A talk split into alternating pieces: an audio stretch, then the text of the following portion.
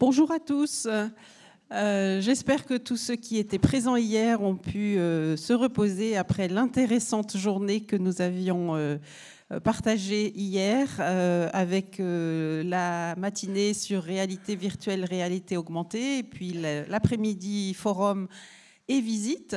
Et puis aujourd'hui, j'ai le plaisir donc de retrouver ceux qui étaient présents hier et d'accueillir ceux qui n'avaient pas pu être là hier et qui sont avec nous aujourd'hui. Euh, en, constatant le nombre d'inscrits, je me suis dit qu'il y avait quand même une petite différence d'intérêt entre l'éthique et la réalité virtuelle, mais bon, c'est comme ça. Pourtant, il nous a semblé euh, extrêmement important d'avoir aussi euh, ce temps de réflexion sur ce sujet très oui, très essentiel, je pense, quand on travaille sur le champ du numérique. Alors, je voulais donc juste vous, souhaiter une très bonne euh, matinée et passer sans, sans délai la parole à Laurine ou aux nouveaux entrants. Enfin bon, voilà, je ne sais pas.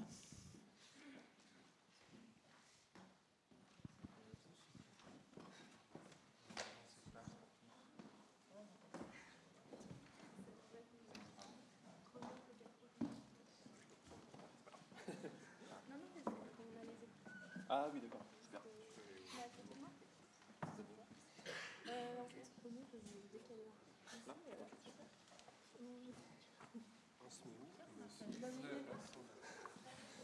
Euh, si ça vous va de vous mettre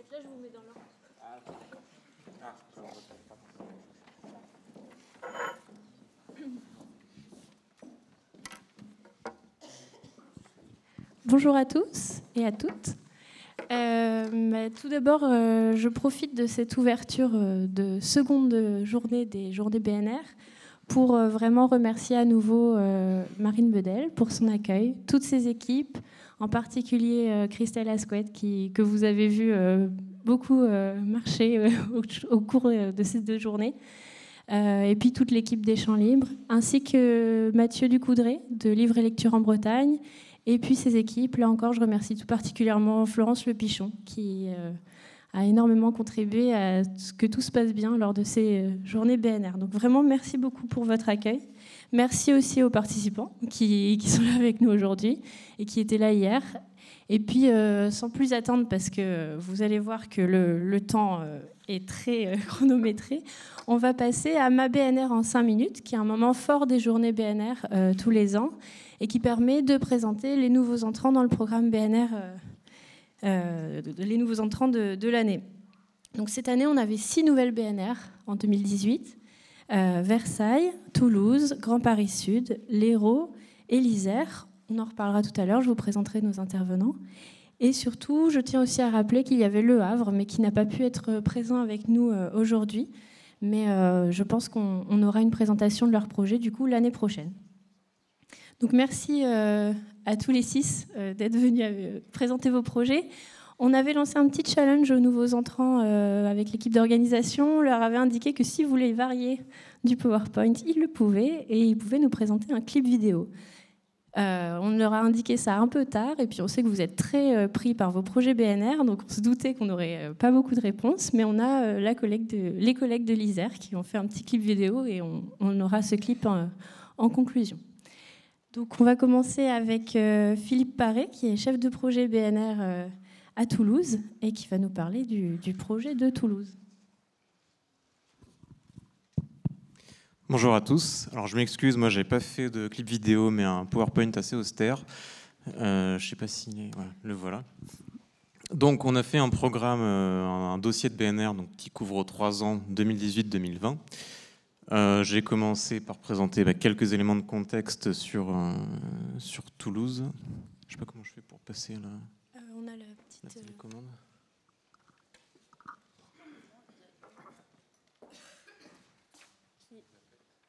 la petite.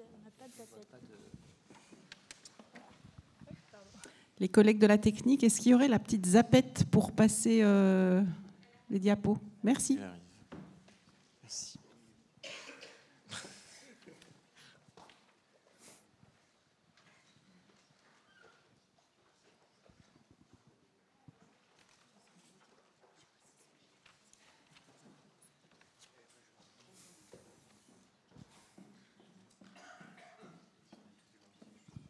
Pas d'inquiétude, je recommencerai le chronomètre.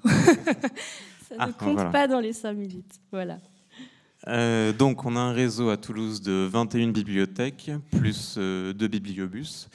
On compte 75 000 inscrits, donc 350 agents, 1,4 million de documents qui sont disponibles euh, au prêt et 3,5 millions de prêts par an, Voilà, pour vous donner un ordre de grandeur donc, du réseau. Euh, avant. euh, comment- Il n'y a pas la zapette du coup Comment ça Ah, voilà.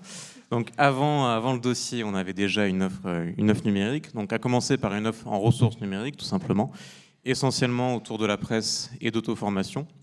Donc une offre, euh, on avait choisi nous de pas avoir d'offre contingentée, donc tout en illimité. C'est une offre qui est assez bien maintenant, assez bien identifiée auprès du public, qui marche, euh, qui marche plutôt bien. Trois ateliers multimédia donc dédiés à la formation et la médiation numérique, donc essentiellement à l'apprentissage, à l'assistance informatique numérique en groupe et en individuel, mais aussi à la création numérique. On a des, spécialisations en fait hein, selon, les, selon les bibliothèques. On avait aussi une, une offre autour, une offre de formation autour de, de tablettes, différents partenariats euh, avec des associations, des associations pardon, autour notamment de, de l'accompagnement des demandeurs d'emploi et ainsi que, que j'ai pas mis un espace euh, d'une vingtaine de mètres carrés dédié à la, à la musique assistée par ordinateur. On avait également une offre de jeux vidéo sur place et en prêt dans plusieurs bibliothèques, ainsi que donc une bibliothèque numérique patrimoniale depuis, euh, depuis 2012 qui s'appelle Rosalis et qui compte à peu près 60 000, 60 000 documents. Voilà. Donc, ah, super, merci. Comment ça marche Ah. Donc le projet de labellisation, on a obtenu le label en, en 2018. C'était un projet qui visait, enfin nous, nos objectifs, c'était de, de moderniser l'ensemble de, nos outils de travail dans le domaine et de promouvoir une volonté d'expérimentation et de décloisonnement des usages dans le domaine du numérique autour donc, de deux axes forts, euh, les bibliothèques comme lieu de pratique et de formation autour du numérique et la création de nouveaux outils pour les services distants. Donc, en ce qui concerne le, premier axe, c'était essentiellement donc, le renouvellement de, notre matériel informatique et numérique, notamment l'achat d'un deuxième robot trieur pour la médiathèque euh, tête de réseau, dans le cadre d'un projet de, réaménagement du, hall. Euh, C'était le fait aussi de compléter euh, notre, offre, euh, notre offre en tablette, de compléter notre offre en, MAO. Euh, et, voilà, et surtout aussi de lutter contre, enfin d'essayer de, promouvoir l'acculturation, dirait-on, de la culturation du public, mais aussi de l'ensemble des agents euh, sur les thématiques du numérique, donc par notamment grâce à un programme de, formation. Essayer, enfin, l'idée principale à terme étant de, de lutter contre l'électronisme. C'est vraiment là un pivot qu'on est en train de faire sur le, sur le numérique. Et le deuxième item étant donc la création de nouveaux outils pour les services distants. Euh, le premier point, c'était un portail de ressources numériques sur lequel on va revenir euh, ensuite. Un projet de, refonte euh, de la bibliothèque patrimoniale, Rosalis, qui est en cours grâce à un partenariat avec la BNF pour, un lancement d'une Gallica, Gallica marque blanche. Voilà, l'idée aussi d'essayer de disséminer nos, outils numériques dans, dans les espaces de vie des, des Toulousains. Donc si on passe après aux spécificités, euh, j'en ai, ai, listé deux. La première, c'est un, projet commun donc, entre Toulouse Métropole et le conseil départemental de la Haute-Garonne pour les ressources numériques. Donc là, l'intérêt euh, du projet, bien sûr, ce n'est pas, pas le portail en lui-même que les modalités de, de, travail dans lesquelles on se projette. C'est encore un projet, parce qu'on a, a quelques échéances politiques à, à, essayer de surmonter avant.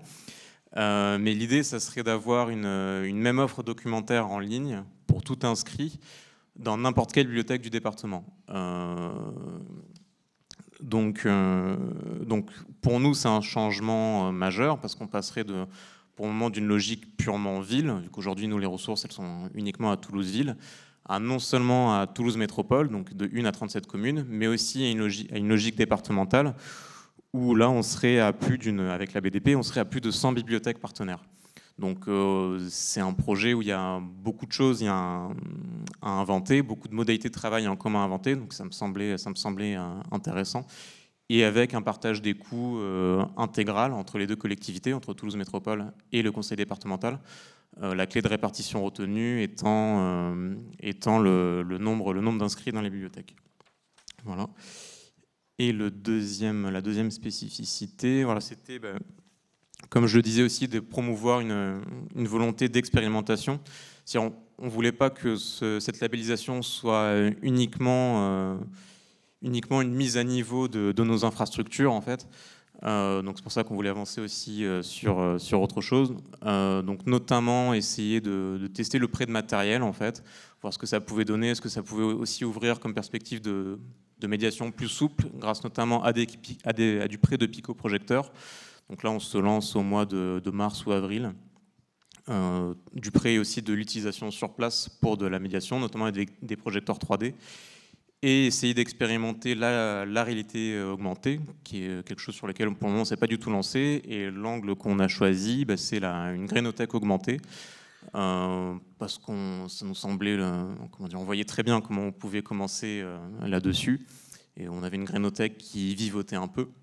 Donc l'idée, ça serait donc de commencer par cette grénothèque et d'élargir par la suite pour faire une sorte de cabinet, cabinet pardon, de curiosité numérique qui serait déclinable sur plusieurs thèmes, renouvelé plusieurs fois par an, et qui vise après à terme, euh, malgré tout, à mettre en valeur, euh, à mettre en valeur nos fonds documentaires. Voilà, je vous remercie. Merci beaucoup Philippe. Et désolé euh, pour la gestion stricte du temps, mais on, va, on enchaîne du coup avec la BNR de Versailles. Donc pour nous présenter la BNR de Versailles, nous avons avec nous Bruno Jamet, qui est responsable numérique euh, à la bibliothèque, et Hortense Longequeux, pardon, qui est responsable du patrimoine. Bonjour. Euh, Hortense, tu vas commencer la présentation. oui. Alors, pour vous présenter rapidement la bibliothèque de Versailles, on est un réseau de neuf bibliothèques et à peu près 850 000 documents, dont un tiers sont en libre accès. On est aussi 54 agents. Euh, et les bibliothèques sont de, taille euh, et parfois ont des publics très différents. Euh, donc on a la bibliothèque centrale qui est située dans l'ancien hôtel des affaires étrangères et de la marine et qui comprend une grosse partie des collections de lecture publique comme des, collections patrimoniales. quatre bibliothèques de quartier généralistes et, et, deux bibliothèques qui sont consacrées à la lecture pour la jeunesse, donc, dont l'heure joyeuse on a aussi un atelier numérique euh, qui, euh, qui, comprend toute une offre euh, assez classique, donc des postes informatiques, des, tablettes et, et, une imprimante 3D, mais qui met surtout l'accent sur les médiations autour du numérique et, notamment du numérique et, du développement durable. Donc ça, c'est un axe qu'il voudrait développer. Euh, par exemple, euh, donc, euh, un, des projets serait de, construire des jeux d'arcade avec des matériaux de récupération, en proposant aussi aux usagers de, venir avec leurs anciennes consoles et, de créer ces jeux. Alors, vu la différence de taille de public et, parfois d'équipement de, ces différentes bibliothèques, un des gros enjeux, c'est de permettre une offre numérique de, qualité dans toutes les bibliothèques euh, et, de permettre euh, aux différents publics euh, bah, de, venir trouver cette offre sans forcément la chercher.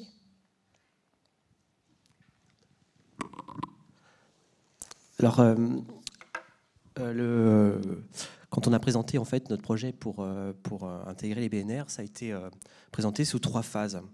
une première phase a consisté à réinformatiser euh, les bibliothèques, sachant qu'on avait un logiciel euh, à Versailles qui était assez ancien et qui était plus maintenu. Donc nous avons engagé cette euh, réinformatisation. Elle a commencé en 2016 et elle s'est achevée en avril dernier avec la migration sur le SIGB proposé par la société C3RB, Orphée. la migration a eu lieu en avril. Et cette migration et ce changement de logiciel doit nous permettre dans la foulée, là à partir de janvier, de proposer des nouveaux services, une nouvelle façon de, gérer nous en interne l'organisation de la bibliothèque, notamment pour tout ce qui va être pour tout ce qui est documents qui sont en magasin en fait. Euh, et donc, euh, pour le moment, euh, l'usager doit remplir des fiches papier, etc. Donc là, avec le nouveau logiciel, normalement, tout ça sera informatisé. On pourra comptabiliser et créer un circuit, en fait, dématérialisé des demandes de, documents. Donc ça, c'était un premier point. Le deuxième point qui est, enfin, dans la réinformatisation, il y a aussi la création d'un nouveau portail que nous n'avions pas. Donc en fait, on a, pour faire les choses euh, simplement, nous avons deux portails, hein, un portail généraliste et un portail jeunesse. Le portail jeunesse euh, s'adresse à des 6-13 ans.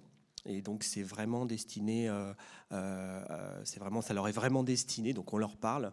Et le portail généraliste doit, donc c'est un portail assez important qui doit un peu synthétiser toutes les problématiques de Versailles, c'est-à-dire le répondre en fait euh, au, fait qu'on ait, un réseau de neuf bibliothèques. Il, doit, euh, bah, il y a une partie patrimoine, forcément, la partie numérique qui est importante, et puis, euh, et puis de l'aide. En fait, et ce qui nous a un petit peu inspiré pour créer ce portail, c'est des sites plutôt comme Babelio. Donc il y, a beaucoup de, il y a beaucoup de suggestions, il y a beaucoup de carousels avec des nouveautés, etc. Et il y a aussi des accès non plus bah, un usager qui ne sait pas, enfin, qui ne sait pas ce qu'il cherche, en fait Enfin, quand un usager ne sait pas ce qu'il cherche, en fait, on lui propose des suggestions pour aller avoir un accès direct à l'ensemble d'une collection. Par exemple, je veux des romans policiers, qu'est-ce que vous avez? Bon, ben, on a un accès direct à tous les romans policiers du, réseau. Bon, c'est un peu l'idée. Et donc, ça, donne quelque chose qui est assez, euh, je pense, assez intéressant et qui sera mis en, production là, dès tout début janvier. Euh, et euh, voilà, donc. Et parallèlement à ça, en fait, on développe aussi tout ce qui est liseuse. Donc il y a 35 liseuses qui seront disponibles bientôt sur le réseau, avec une offre de, euh, euh, environ 350 euh, livres. Voilà. Je passe la parole à... oui, et donc on a aussi le projet de nous doter d'une bibliothèque numérique patrimoniale, puisque pour l'instant on n'en a pas, malgré plusieurs campagnes de, numérisation qui ont déjà été lancées. Donc, tu peux lever ton micro? Ah, pardon. Euh, dans différents cadres. Euh, on a certains documents qui sont déjà accessibles, euh, mais de manière très dispersée. par exemple, les manuscrits musicaux qui sont dans Gallica, les tablettes cunéiformes qui sont dans la Cuneiform Digital Library. donc, puisque ces numérisations ont pu être réalisées au cours de partenariats. mais on n'a pour l'instant aucune bibliothèque numérique patrimoniale. Alors, on est six au pôle patrimoine et euh, on mène euh, de nombreuses actions euh, de médiation physique dans, la bibliothèque.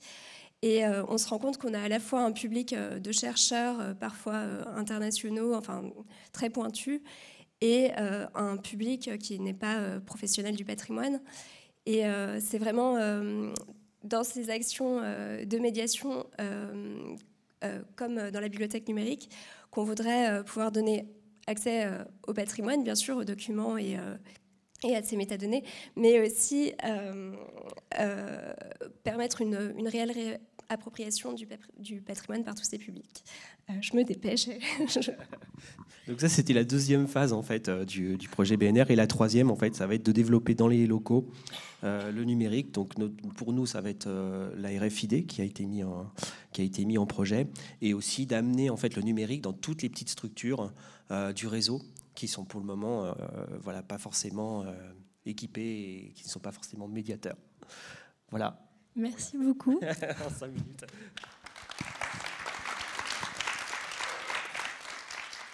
Merci beaucoup à tous les deux. Je pense au vu de, ce qui se passe aujourd'hui qu'on fera ma BNR en six minutes, parce que visiblement c'est le, le, temps le plus, le plus approprié.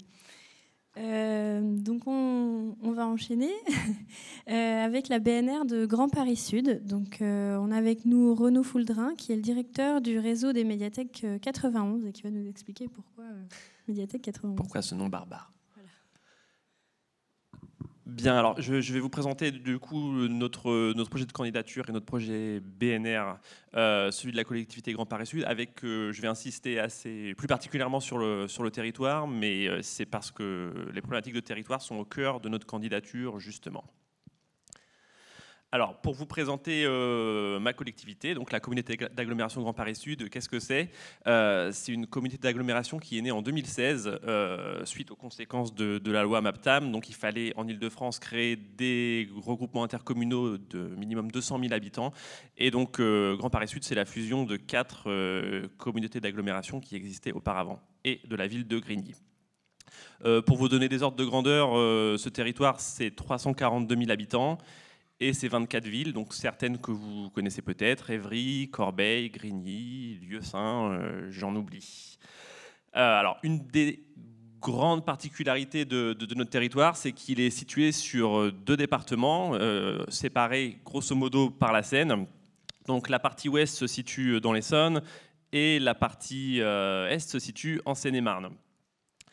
Le choix qui a été fait à partir de là, et euh, depuis, euh, depuis donc la naissance de la collectivité en 2016, c'est de créer deux réseaux de lecture publique. Et donc à l'heure actuelle, on a un réseau qui est situé en Seine-et-Marne, euh, oui, un réseau situé en Seine-et-Marne qui est dirigé par Brigitte Grelot, qui n'est pas là et que j'excuse, elle était annoncée sur le programme, et un réseau à l'ouest situé en Essonne que je dirige moi-même. Voilà, donc une collectivité, deux réseaux de lecture publique. Pour rentrer un petit peu plus dans le détail de la présentation de ces réseaux, le réseau des médias ludothèques 77, il est situé sur le territoire de l'ancienne communauté d'agglomération de Sénart en Seine-et-Marne. Euh, c'est sept équipements et il a été, ce réseau est jeune, il est récent, il a été créé en 2016, donc au moment de la naissance de Grand Paris Sud. Euh, le réseau des médiathèques 91 que je dirige, euh, de son côté, il est situé pour l'heure sur le territoire de l'ancienne communauté d'agglomération Évry-Centre-Essonne. Euh, lui, il existe depuis le milieu des années 80. Il a évolué au, fur et à mesure de la, construction communautaire, mais il, était, situé sur le, sur le syndicat d'agglomération nouvelle de la ville d'Évry. Euh, à l'heure actuelle, ce réseau, c'est 9 médiathèques en 2018. ça va évoluer à partir de janvier 2019, puisque 4 médiathèques euh, vont nous rejoindre. Euh, les médiathèques des villes de Grigny, de Saint-Germain-les-Corbeilles et du Coudray-Monceau.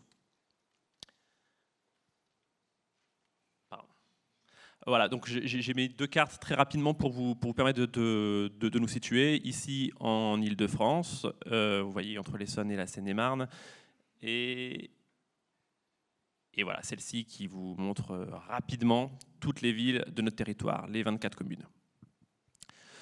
Alors, euh, Grand Paris Sud a fait acte de candidature au label BNR en 2018. Et donc la particularité de notre candidature, c'est que notre enjeu, c'est justement la structuration de ces deux réseaux de lecture publique. Euh, notre point de départ, c'est qu'on a deux réseaux sur la même collectivité et que non seulement on a deux réseaux, mais on a deux réseaux au niveau de développement très inégal. Donc euh, un, réseau qui est tout jeune et un réseau qui a maintenant 30 euh, ans et quelques d'histoire. Euh, par ailleurs, le périmètre est destiné à évoluer. Je vous l'ai dit, il y a quatre villes qui vont, qui vont transférer leur bibliothèque l'année prochaine et ça pourra encore évoluer les années suivantes. Euh, pourquoi BNR aussi? C'est parce que la seule commande politique qu'on a eue euh, pour créer du réseau à l'échelle de, l'ensemble du territoire, c'était un portail Internet commun aux deux réseaux. C'est la seule commande politique claire qu'on ait eue. Euh, alors, on, s'est lancé, on a cherché appui. Pourquoi aussi? Parce que euh, lorsqu'on a eu cette commande, les premières réflexions ont fait émerger un certain nombre de, problématiques qui s'enchaînaient les unes après les autres en cascade. Euh, la commande, c'était un portail commun, mais pour le politique, c'était pas tout à fait clair euh, tout ce qu'on pouvait mettre euh, derrière. Est-ce que c'est un catalogue commun? Est-ce que c'est une médiathèque numérique commune? Est-ce que c'est une communication commune sur notre action culturelle? Tout ça, c'était pas réfléchi du tout. Euh, par ailleurs, quelle offre numérique on met derrière, on, met, derrière sur ces deux réseaux? Euh, Pour le réseau 91, il y avait déjà un projet d'établissement validé pour de la période allant de 2017 à 2020, qui comprenait lui de nombreux objectifs liés au numérique, tandis que sur le réseau Seine-et-Marnais, il n'y a pas encore de, projet de, service formalisé. Et puis en cascade, évidemment, euh, pour les projets communs, quelle organisation en interne pour les faire vivre? Alors, la, grande particularité, je vous l'ai dit, c'est que l'angle adopté pour la, structuration de la lecture publique à l'échelle du territoire, c'est le, numérique. Euh, et vous dire je, finis euh, qu'en parallèle, donc, on porte un projet de contrat territoire lecture, euh, qu'un diagnostic de la lecture publique sur l'ensemble du territoire, donc euh, sur les deux réseaux plus, sur les villes qui n'ont pas transféré, est prévu durant l'année 2019, suite à la signature attendue du contrat territoire lecture, et que donc la particularité, c'est que notre candidature BNR, elle est portée en articulation avec ce projet de contrat territoire lecture. C'est parfait. Merci. Merci beaucoup.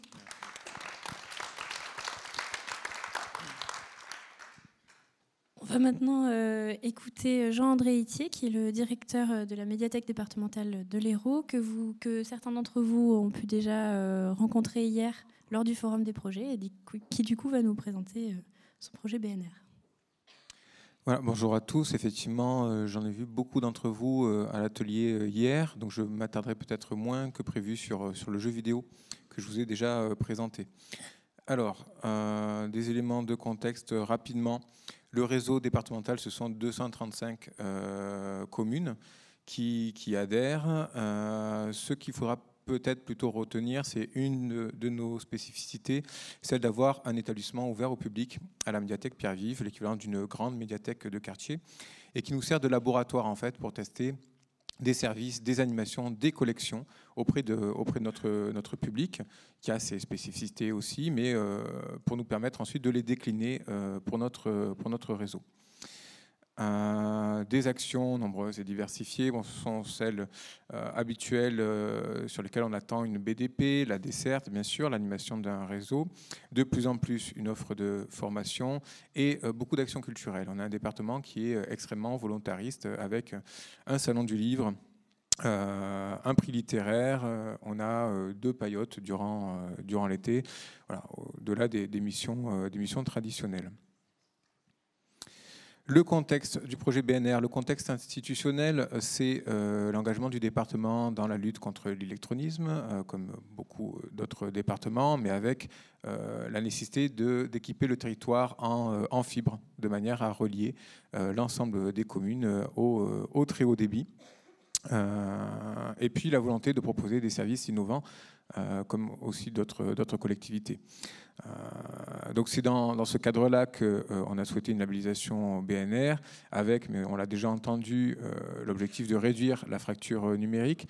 C'est important, vous vous souvenez que les départements travaillent beaucoup sur, sur l'insertion sociale, donc on est, on est dans ce cadre-là, on l'a répété hier, mais c'est que les projets numériques, bah, ce sont des outils au service d'autres projets plus globaux.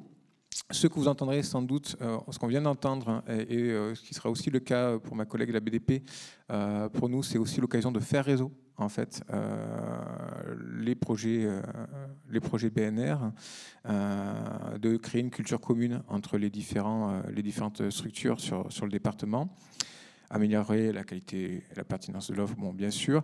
mais j'insisterai sur la nécessité de creuser pour nous la thématique de la défense de la liberté d'expression euh, qui naît d'une d'une envie euh, suite euh, aux avatars, aux conséquences du printemps français dans les bibliothèques. On a beaucoup été appelés pour savoir s'il fallait retirer tout ça poil des collections. puis les attentats contre Charlie Hebdo, et notamment à Pierre-Vif, on a été confronté à un public qui n'était pas du tout Charlie, alors que tous les bibliothécaires de France et de Navarre l'étaient à fond. donc ça a suscité des débats et on a eu envie de, de créer, de creuser la réflexion là-dessus. Alors, c'est de là qu'est née euh, l'envie de créer un jeu vidéo euh, autour de la liberté d'expression. Euh, le fait est qu'à Pierre-Vive, dès le départ, on fait beaucoup de choses autour du jeu vidéo et le créer avec le public à l'occasion d'ateliers avec les collégiens dans trois collèges, avec les usagers des bibliothèques du réseau, trois bibliothèques également, et puis les, les usagers de, de Pierre-Vive qui ont produit avec des artistes une partie du contenu du jeu donc des textes, des boucles sonores, la bande son du, jeu, des affiches de propagande. Euh, mais vous allez, euh, je vais vous lancer le trailer du jeu, ça, vous parlera un, petit peu plus.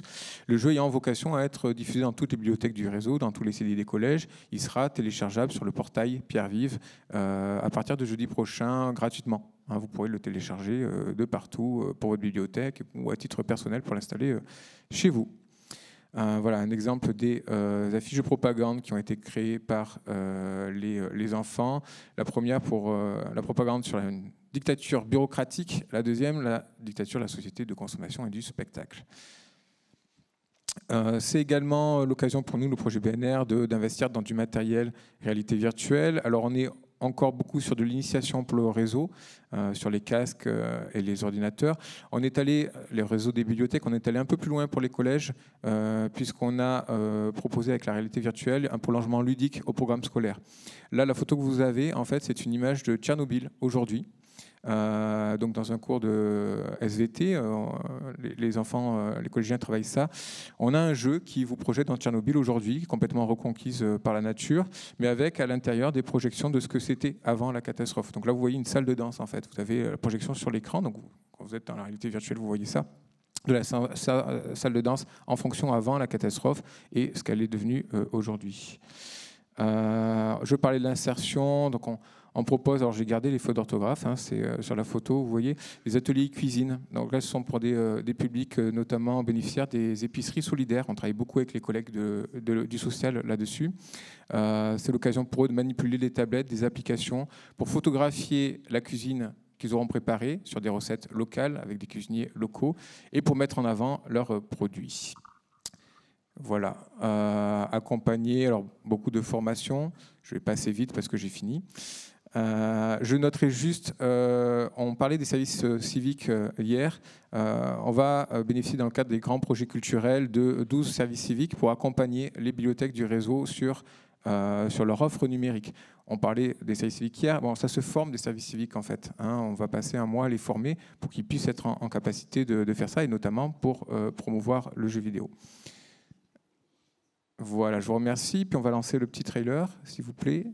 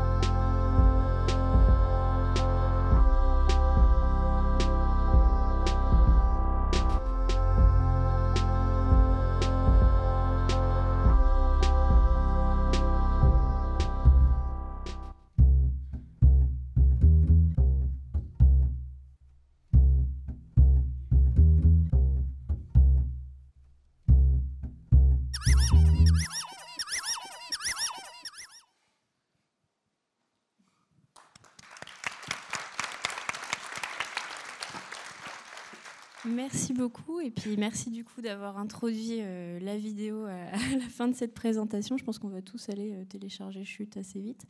Euh, et puis maintenant, du coup, on a avec nous Christelle Belin, directrice de la médiathèque départementale de l'Isère, que vous avez eu aussi l'occasion de rencontrer hier et, d'écouter lors de la table ronde. Et alors, côté Isère, donc, ils nous ont préparé une petite vidéo de présentation de leur projet. donc moi, je vais faire Chute le film.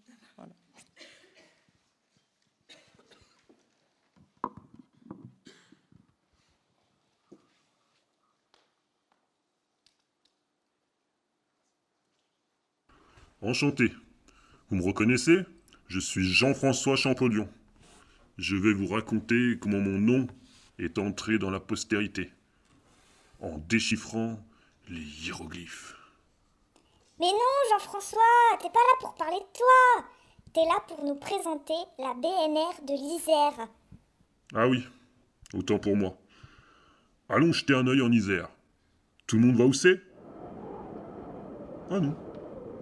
Personne. Bon. Reprenons depuis le début. Vous situez la Terre? L'Europe La France Eh bien, l'Isère, c'est là. Et moi, je suis là. Je serai votre guide. Allez, suivez-moi. Ici, on cherche à travailler différemment. En groupe. C'est un lieu d'accueil, ouvert et mutualisé permettant l'observation, l'immersion, la co-construction et l'expérimentation. On utilise différents outils, créatifs et innovants, pour accompagner les projets des bibliothèques du département. Voici quelques exemples. Le design thinking, le Lego Serious Play, le fonds professionnel, des jeux d'inclusion.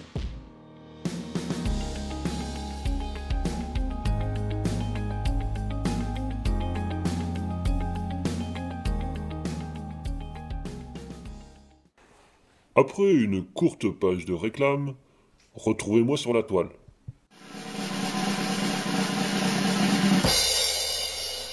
Voici le dispositif révolutionnaire, la Mashup Table. Vous connaissiez la table à manger, la table à repasser, la table à langer. Vous connaîtrez maintenant la table à monter. Elle vous permettra de devenir un réalisateur, un chef monteur, un scénariste, un ingénieur du son sans rien y connaître. C'est magique, c'est facile, c'est la Mashup Table. Une production française. Sont à la disposition des bibliothèques du département de l'Isère des ressources numériques, à savoir du cinéma de fiction, des albums jeunesse, de la littérature classique, du spectacle classique, de la littérature contemporaine, du cinéma documentaire, de la presse et de la musique.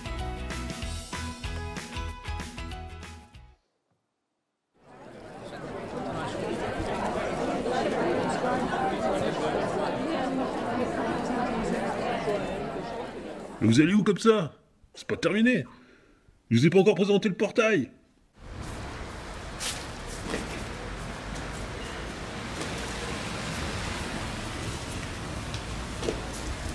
Bah non, pas ce portail là.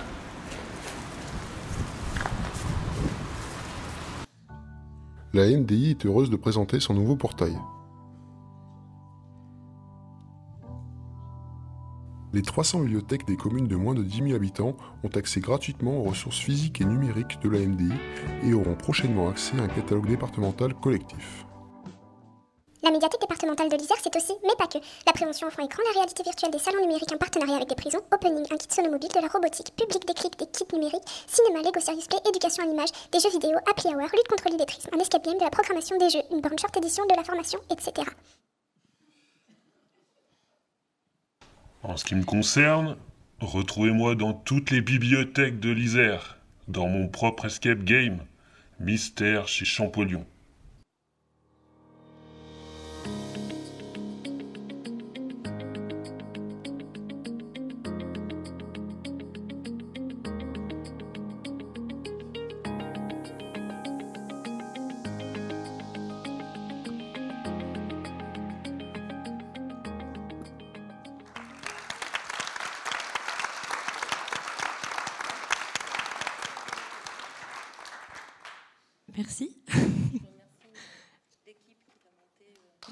Merci aux collègues qui étaient là hier sur le forum. Et puis bravo, parce que c'est une très belle ré- réalisation. Et ça permet du coup euh, de conclure très bien cette, euh, ce petit tour d'horizon des, nouveaux projets euh, BNR qui arrivent dans le programme. Merci à tous les six. Je ne sais pas si on peut prendre peut-être cinq minutes de questions, si vous en avez, sur les, différents projets qu'on vient de vous présenter.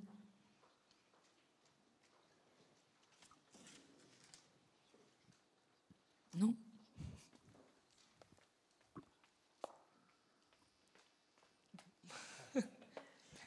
S'il n'y a pas de questions, merci à tous les six. Et puis euh, rendez-vous aux prochaines journées.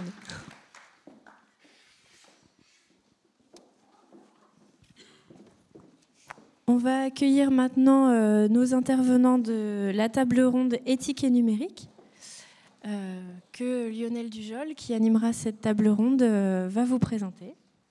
Donc, je vous invite à nous rejoindre.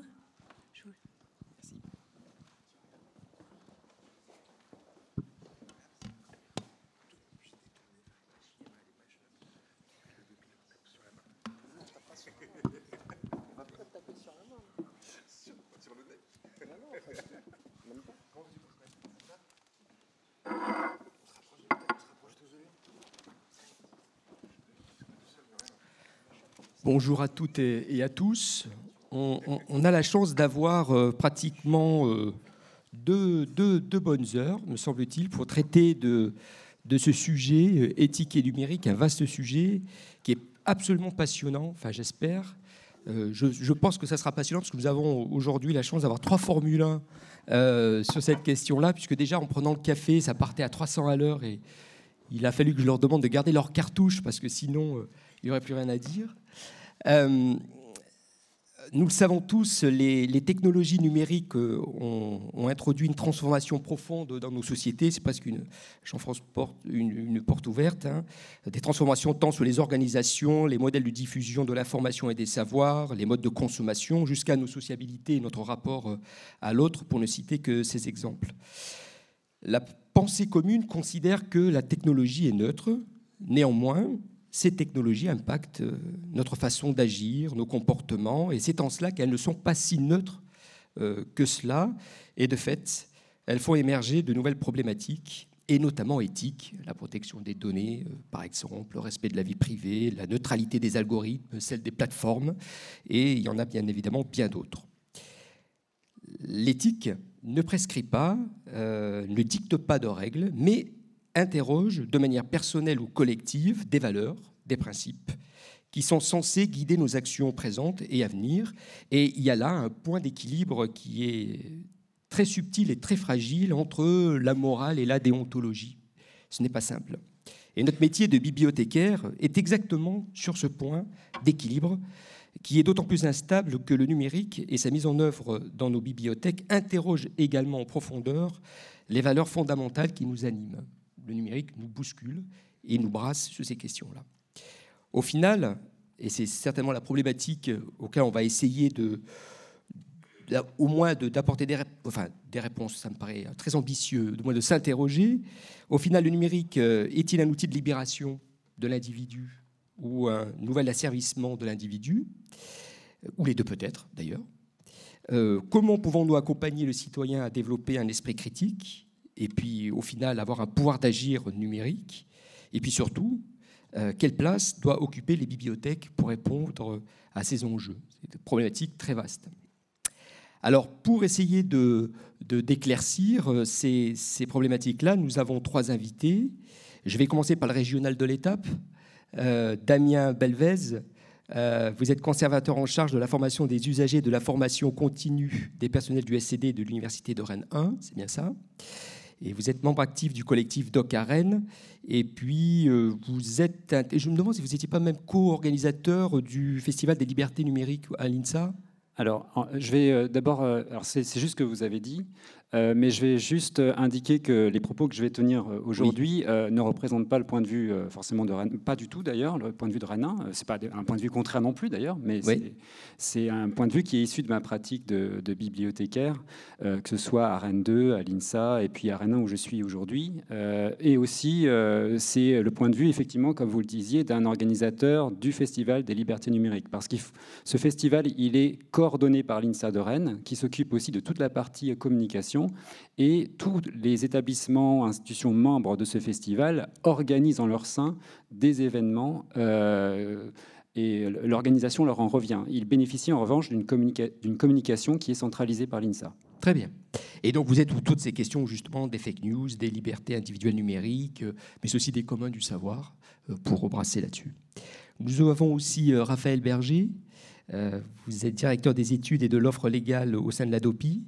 Euh, votre parcours professionnel au sein des métiers des études et du conseil ont forgé euh, votre expertise sur les usages médias et numériques des consommateurs notamment, et c'est une expertise que vous partagez à Sciences Po à Paris en tant que professeur vacataire au sein du master communication médias et industrie créative. C'est bien cela.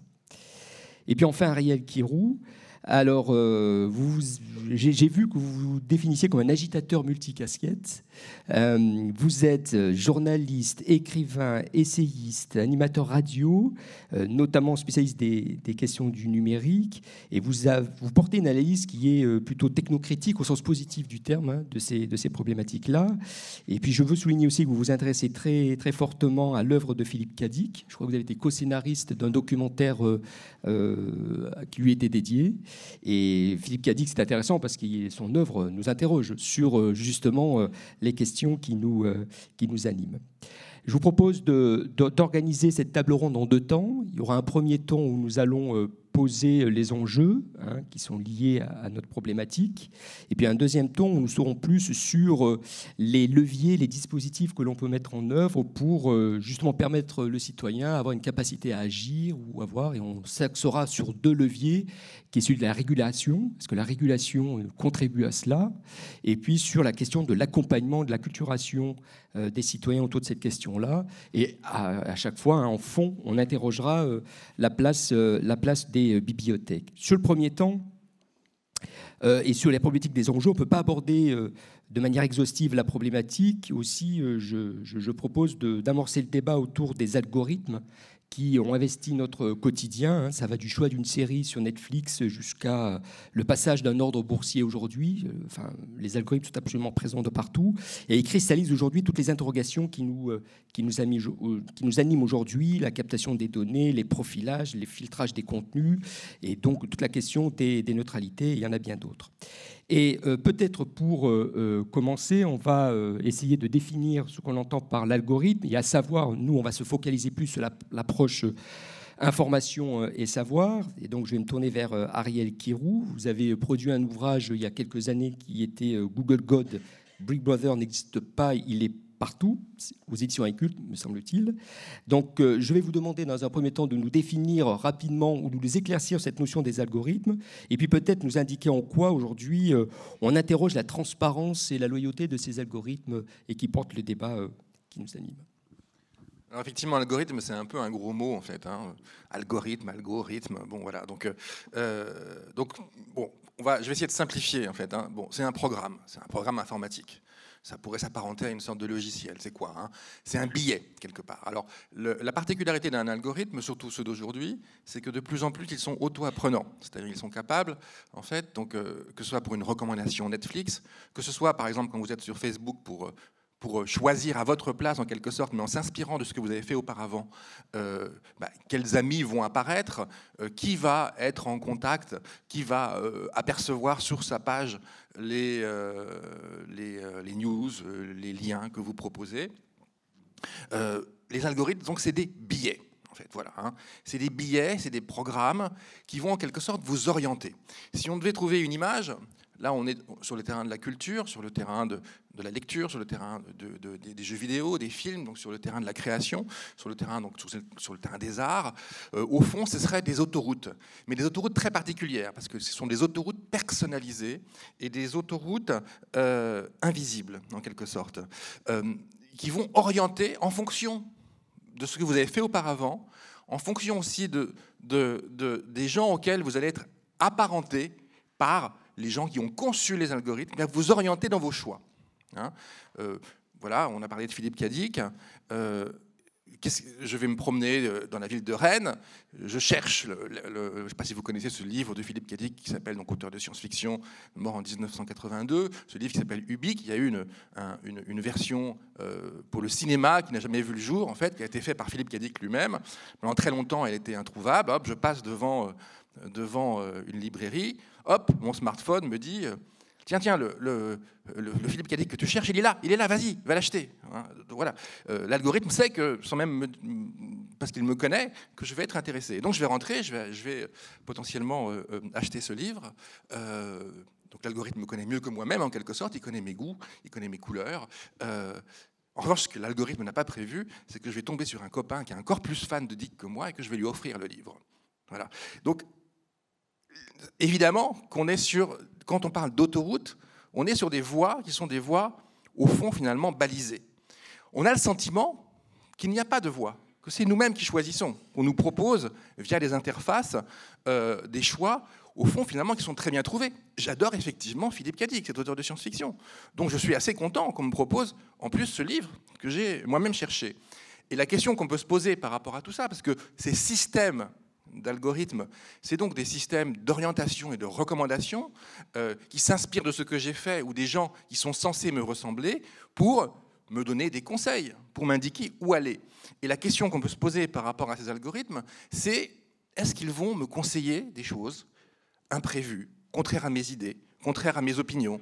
Est-ce qu'ils vont euh, ils vont pas pouvoir prévoir le fait que je vais vouloir offrir ce livre à un ami que je vais rencontrer par hasard?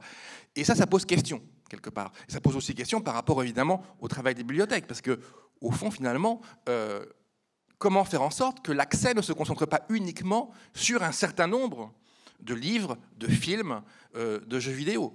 Euh, Comment faire pour que ne pas, au fond, finalement, alors qu'on se sent bien servi, ne pas être dépossédé à l'insu de son plein gré de paradis culturels qui pourraient nous éclairer de façon extraordinaire?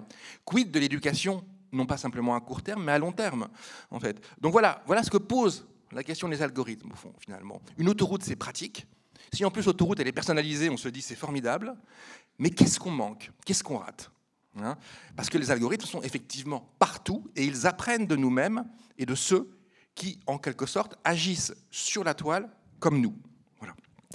Alors, euh, ce que vous pointez là derrière, c'est qu'on voit bien que derrière cette notion de l'algorithme, il y a cette notion qui fait d'ailleurs, on en parle beaucoup avec l'actualité actuellement des Gilets jaunes notamment, et à travers les informations qui sont partagées sur euh, les réseaux sociaux, cette notion de bulle de filtre, c'est-à-dire que finalement, les algorithmes, nous connaissons très bien, vont nous proposer finalement les contenus qui vont nous renforcer dans nos, euh, dans nos centres d'intérêt, et finalement la notion de diversité qui était une promesse, qui est une promesse du numérique, hein, de nous offrir une une large, euh, une large information finalement se resserre euh, sur ce qui finalement nous, nous, intéresse le plus. Donc on parle de bulles de filtre et euh, Raphaël, on en avait discuté et vous m'indiquiez que c'était très intéressant, c'est qu'on n'a pas entendu le numérique pour qu'il y ait des bulles de filtre et que finalement c'est un procédé ancien mais qui est peut-être renforcé avec le numérique. Oui, la, question, c'est effectivement aujourd'hui, on peut assez facilement mesurer bah, cet effet de, de, de bulle de filtre, parce qu'on le vit tous effectivement, euh, ce que vous disiez très justement, Ariel, c'est que l'algorithme étant euh, basé sur les traces, comme dit Dominique Cardon aussi, c'est il vous renvoie ce que vous avez fait dans le passé. Vous aimez ça, donc vous aurez ça, et vous avez euh, souvent, si vous des, recommandations de choses que vous avez déjà faites, de, de, de musique que vous avez déjà écoutée, etc. Mais Excusez-moi, la, question c'est que euh, cet effet de bulle de filtre finalement d'enfermement, il est peut-être assez, euh, on peut dire qu'il est, qu'il est assez ancien parce que c'est tout simplement un, enfermement aussi euh, sociologique dans, les goûts, sans revenir à, Bourdieu, mais en fait un peu quand même. On, est aussi le fruit de son éducation, de son environnement social. Est-ce que dans les années 50 ou, ou 60 ou même avant, on avait tendance à avoir des pratiques qui dépassaient ceux de son, de son groupe d'appartenance? Je n'en suis pas complètement sûr. Euh, même, je serais plutôt, euh, plutôt même euh, prêt à penser que finalement, peut-être qu'il y a un effet d'enfermement avec l'algorithme, mais en même temps avec peut-être une certaine diversité. Si on reprend par exemple dans les années 50 ou 60, combien de, gens étaient abonnés à la fois au Figaro et à l'Humanité? Ou lisaient les deux journaux. Je ne suis pas sûr qu'il y ait eu tant de gens que ça qui lisaient les deux. Et on parle beaucoup effectivement d'enfermement euh, dans, la logique d'information aujourd'hui, de bulles informationnelles aussi. C'est pas complètement sûr. Euh, si on reprend les pratiques culturelles, entre les pratiques culturelles, on va dire des, classes supérieures qui étaient euh, peut-être des pratiques culturelles savantes, c'est-à-dire de la musique classique, de la littérature classique, est-ce qu'il y avait une grande diversité pour tendre vers des pratiques plus diverses? Pas beaucoup, même si on sait que l'éclectisme caractérise les pratiques culturelles des classes supérieures, et ce, de, de, plus en plus aujourd'hui, avec une, une hétérogénéisation des, euh, des, classes supérieures, ce qu'explique ce que, ce qu'explique par exemple Philippe Coulongeon, euh, qui est un sociologue que vous connaissez peut-être, de spécialiste des pratiques culturelles. Donc l'idée, euh, c'était juste pour compléter, de se dire que certes, il y a un enfermement, parce qu'aujourd'hui, on peut le mesurer, mais qui était peut-être déjà une réalité autrefois, et ce sera peut-être un des fils conducteurs, c'est ce qu'on s'est dit un peu en, discutant avant, qu'au-delà du, numérique, il y avait déjà des effets qui, existaient avant, donc c'est toujours une difficulté d'aller vers ce qu'on ne connaît pas. C'est toujours aussi une logique d'effort. Est-ce que le numérique, on, pense toujours que le, numérique justement va, ouvrir le, champ des possibles? La réponse est oui, mais encore faut-il euh, avoir envie de le faire, avoir euh, faire l'effort de, le faire. Et cet effort, il existait déjà avant, euh, et peut-être qu'on n'y arrivait pas toujours. Et aujourd'hui, on attendrait que le numérique fasse en fait cet effort, euh, cet effort à notre place. Et il me semble que c'est peut-être une, euh, une limite. En tout cas, c'est une question à se, à se, poser. Donc attention, oui, il y a effectivement, et ça je souscris complètement à, ce que vous dites, hein, sur l'effet de filtre qui, est réel, mais qui peut-être préexistait pour des raisons sociologiques assez classiques à, à la période numérique. Alors, c'est très intéressant parce que finalement, on s'aperçoit que le numérique amplifie un, phénomène et peut-être l'automatise, on va dire, de manière plus, forte. On reviendra tout à l'heure sur cette question de se dire on attend beaucoup du numérique et donc euh, on verra quand même le rôle que joue l'individu puisqu'il il accepte finalement de ce, Mais avant, j'aimerais que le bibliothécaire euh, sur cette question-là euh, puisse avoir un, regard à nous proposer là-dessus. Je voulais d'abord en fait rebondir sur ce que disait Ariel à propos des algorithmes et de leur supposée intelligence. donc c'est des autoroutes, mais quelque part personnalisés, mais euh, qui euh, prennent comme référence essentiellement le passé. Euh, et là, il y a une histoire édifiante hein, dont Olivier Hertscheid a fait un, un, post sur son blog, celle d'une malheureusement d'une jeune mère qui a accouché d'un enfant mort-né. Et donc, elle avait déclaré sa maternité de, de, plusieurs manières sur les réseaux sociaux. Et donc, elle recevait déjà des publicités très ciblée euh, liée à, sa maternité. Et euh, elle a, euh, malheureusement encore pour elle, après la mort, enfin la, naissance de son enfant mort-né, elle a continué à recevoir ces publicités pour des protections pour les seins, pour des, publicités pour des, comment décorer la chambre de son enfant, etc. Et elle a écrit une lettre ouverte en fait à, tous les géants du web hein, qui font leur argent en pistant les usagers sur le web, en récoltant les traces qu'ils laissent. Donc en fait, les algorithmes ne prennent pas en charge le présent des individus, uniquement leur, passé. Et euh, le post du blog euh, d'Olivier, c'était euh, algorithme partout, intelligence nulle part. Les, algorithmes, c'est aussi de la bêtise qui se répand également. Mais bon, c'est censé être effectivement des intelligences artificielles. Alors en bibliothèque, pour revenir en bibliothèque, nous avons aussi, nous sommes en partie responsables d'un algorithme qui est celui du catalogue. Alors j'entends ici les outils de découverte qu'utilisent les universités. Je parle surtout ici des universités que je connais mieux que les bibliothèques municipales. Ces outils de découverte sont le produit d'entreprises euh, en général américaines qui ont leur propre biais. Donc euh, nous, nous les présentons en tant que tels. Bien que nous, nous ne puissions pas évaluer exactement quels sont ces biais, nous, supposons qu'il y a des biais. Nous sommes parfois auteurs de certains de ces biais. Par exemple, euh, les bibliothécaires qui sont toujours euh, qui, ont envie de valoriser les, les, ressources qu'ils achètent à un prix de plus en plus exorbitant ont tendance à aller survaloriser dans le classement des résultats.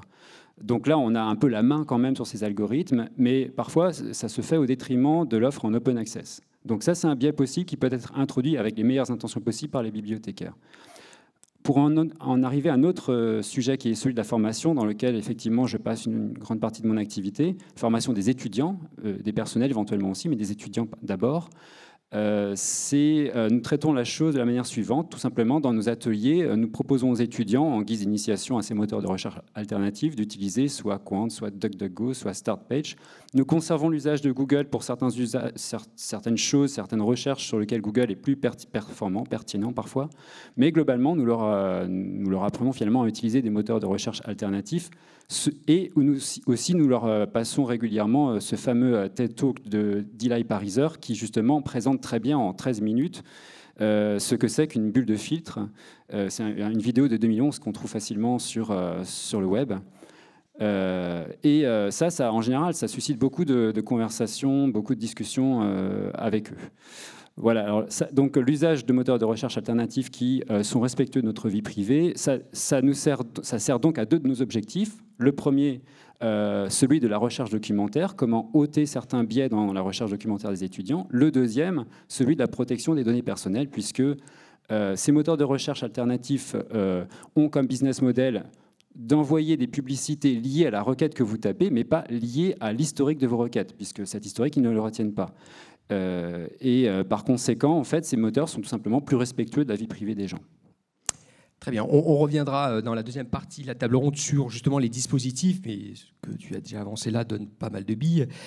Je soutiens, je, relève notamment que le fait que les bibliothèques, tu parlais des, outils de découverte utilisés en BU, mais nous, en bibliothèque publique, quelquefois, on crée des pages Facebook euh, et des outils sur les réseaux sociaux, ce qui est tout à fait euh, intéressant, mais c'est une incitation aussi aux, gens de pouvoir aller sur ces outils-là pour pouvoir, les, euh, pour pouvoir nous voir et échanger avec eux.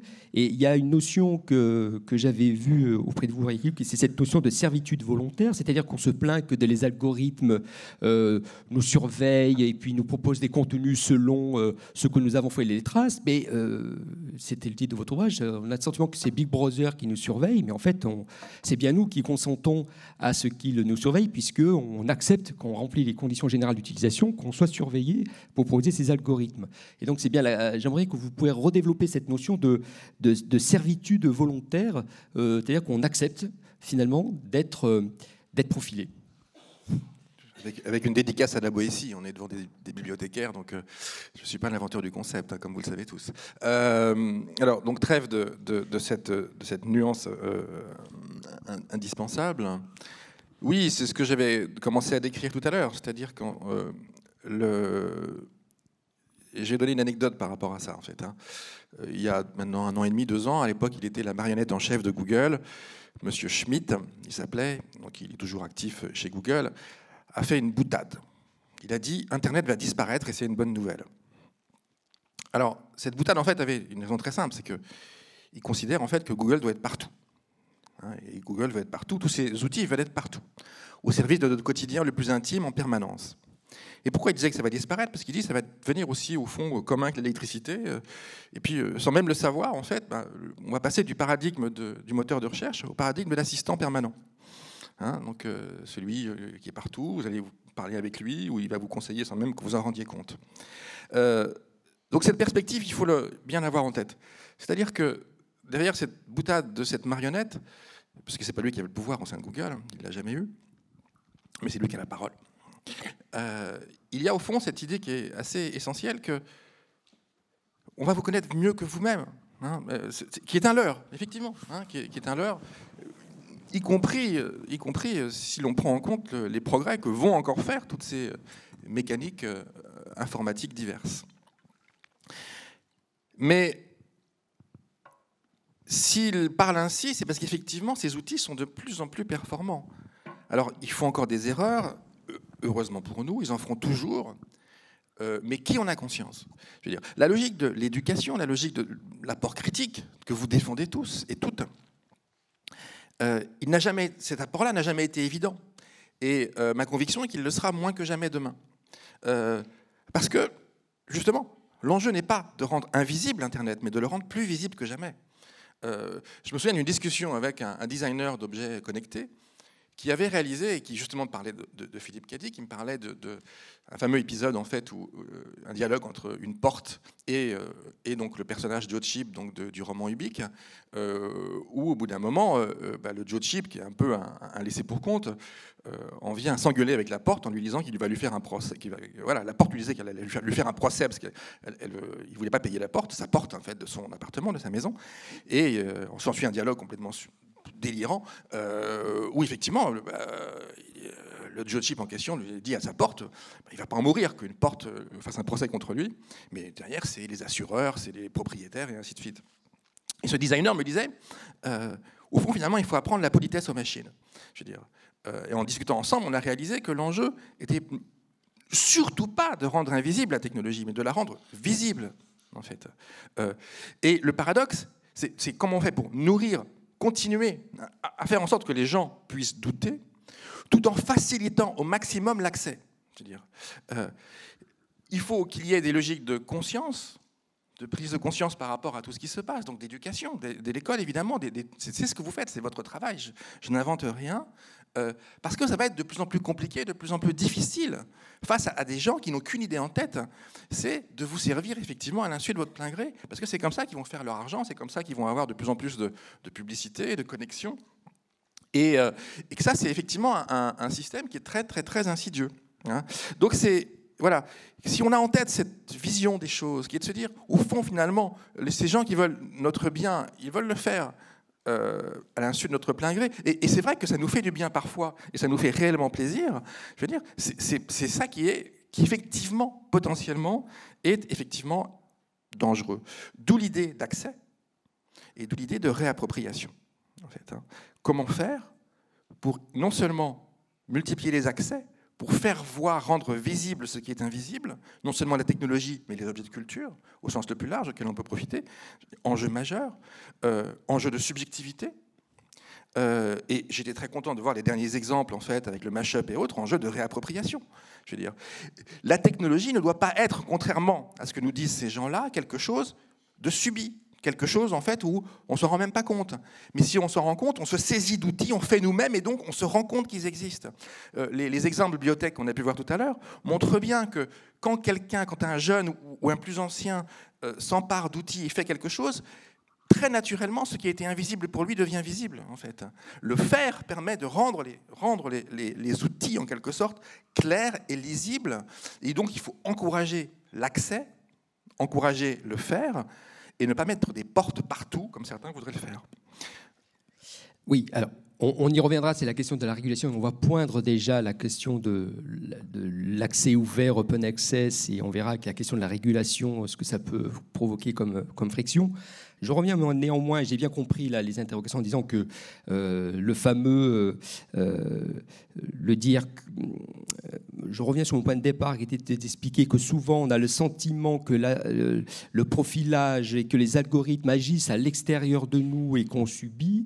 Et moi je trouve que c'est intéressant, et je reviens sur ce point-là, d'expliquer aussi que cette manière de, de, nous profiler vient aussi au départ d'une acceptation que nous avons donnée par, justement, j'allais vous donner la parole juste derrière, de l'acceptation que nous donnons à ces acteurs pour qu'ils puissent nous profiler. C'est-à-dire qu'on a souvent dit oui, mais Google nous surveille, Facebook nous surveille, Twitter, euh, nous soyez encore que c'est peut-être pas le plus là-dessus. On a l'impression que c'est quelque chose qui se joue à l'extérieur de nous et que finalement on s'interroge peu, mais bien que le point de départ de cette problématique, c'est bien nous qui, au début, par simplement, je pense, parce que c'est très invisible, par méconnaissance, et c'est toute la problématique de la culturation, nous donnons au départ notre accord sans le savoir, hein, c'est euh, là-dessus, pour pouvoir aller sous ces, logiques-là. Et là, je trouve qu'il y a une question éthique et pas inintéressante, c'est de se dire qu'à la fois, on a le sentiment qu'on est surveillé par l'extérieur, Big Brother est partout, et en fait, il est en nous, c'est nous qui sommes le Big Brother de nous-mêmes par ces logiques-là.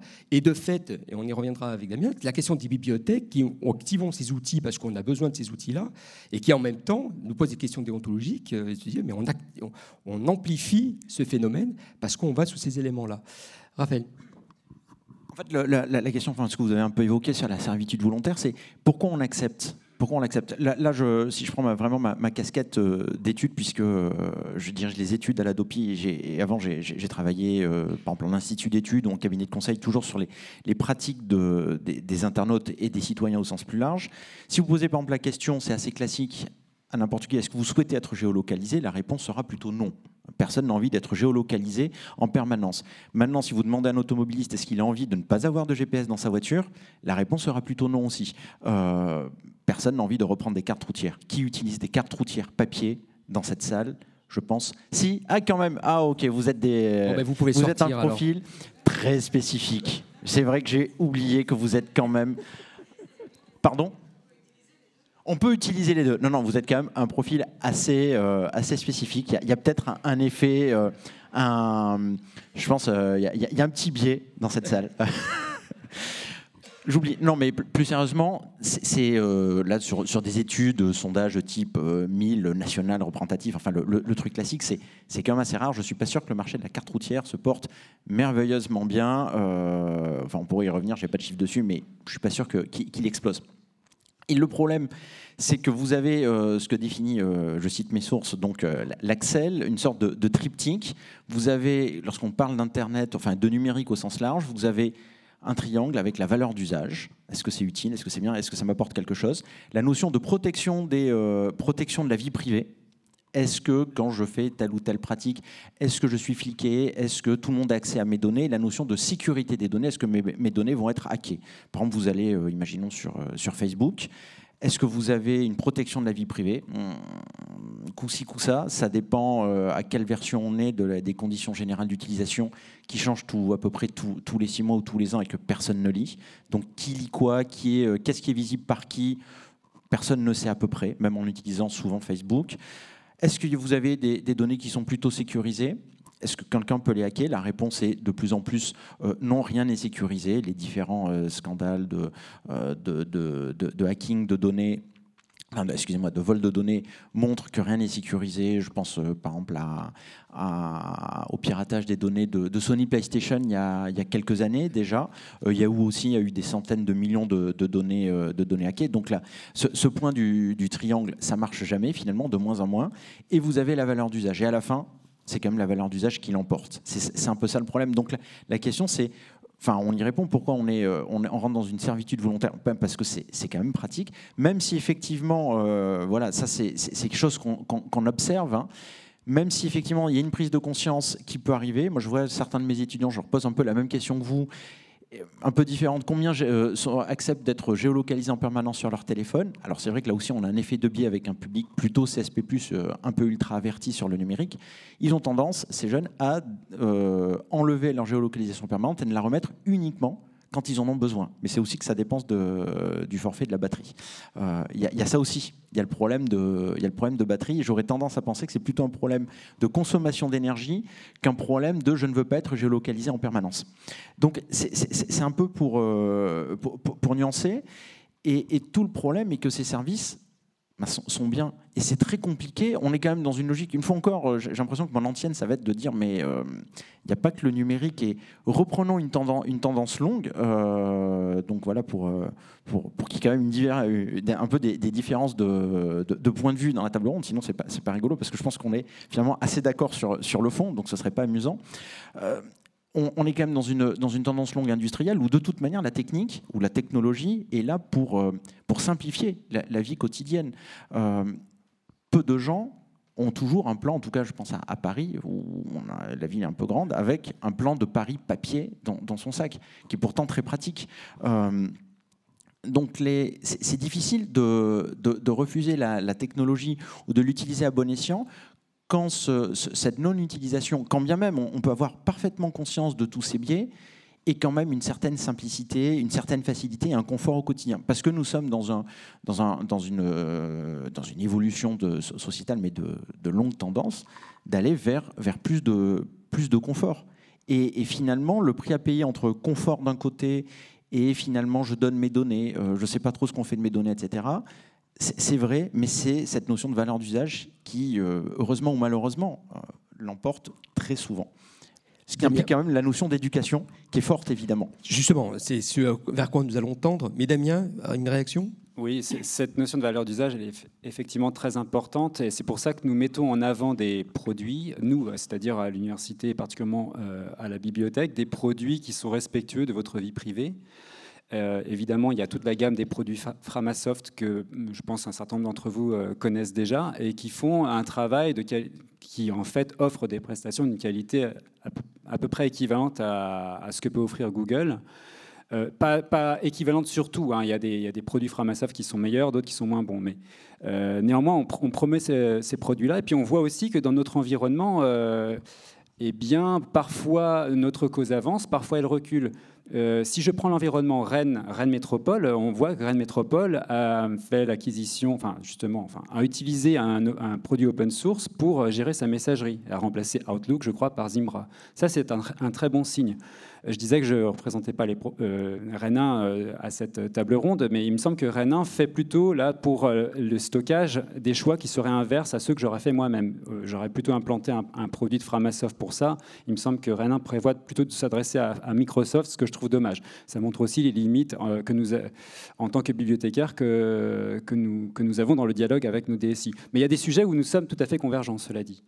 Donc la valeur d'usage, elle est très, elle est très importante. Euh, j'avais noté euh, d'autres choses sur Facebook. Euh, effectivement, Facebook piste de le moindre fait et geste, mais il y a aussi d'ailleurs une, une, initiative de Framasoft qui vise à remplacer, plutôt à essayer de substituer dans les habitudes des gens, y compris euh, dans les habitudes de mobilisation des gens, euh, Facebook par un autre euh, produit qui s'appelle Mobilisons, qui n'existe pas encore, mais, pour Framasoft là oriente sa campagne de droit actuel vers la constitution de ce produit. Et dans les temps que nous vivons, là, avec les gilets jaunes, etc., ces outils-là visent à ce qu'on appelle l'empowerment, c'est-à-dire la capacité des, citoyens à mieux diriger leur vie, dans le sens où euh, à, faire des choix éclairés, mais aussi la capacité à s'auto-organiser, y compris pour résister parfois à des, à des oppressions. Donc ça, c'est aussi des choses très intéressantes. il y a je ne vais pas tout dire là, il y a plein de choses encore qu'on pourrait rajouter. Bien sûr.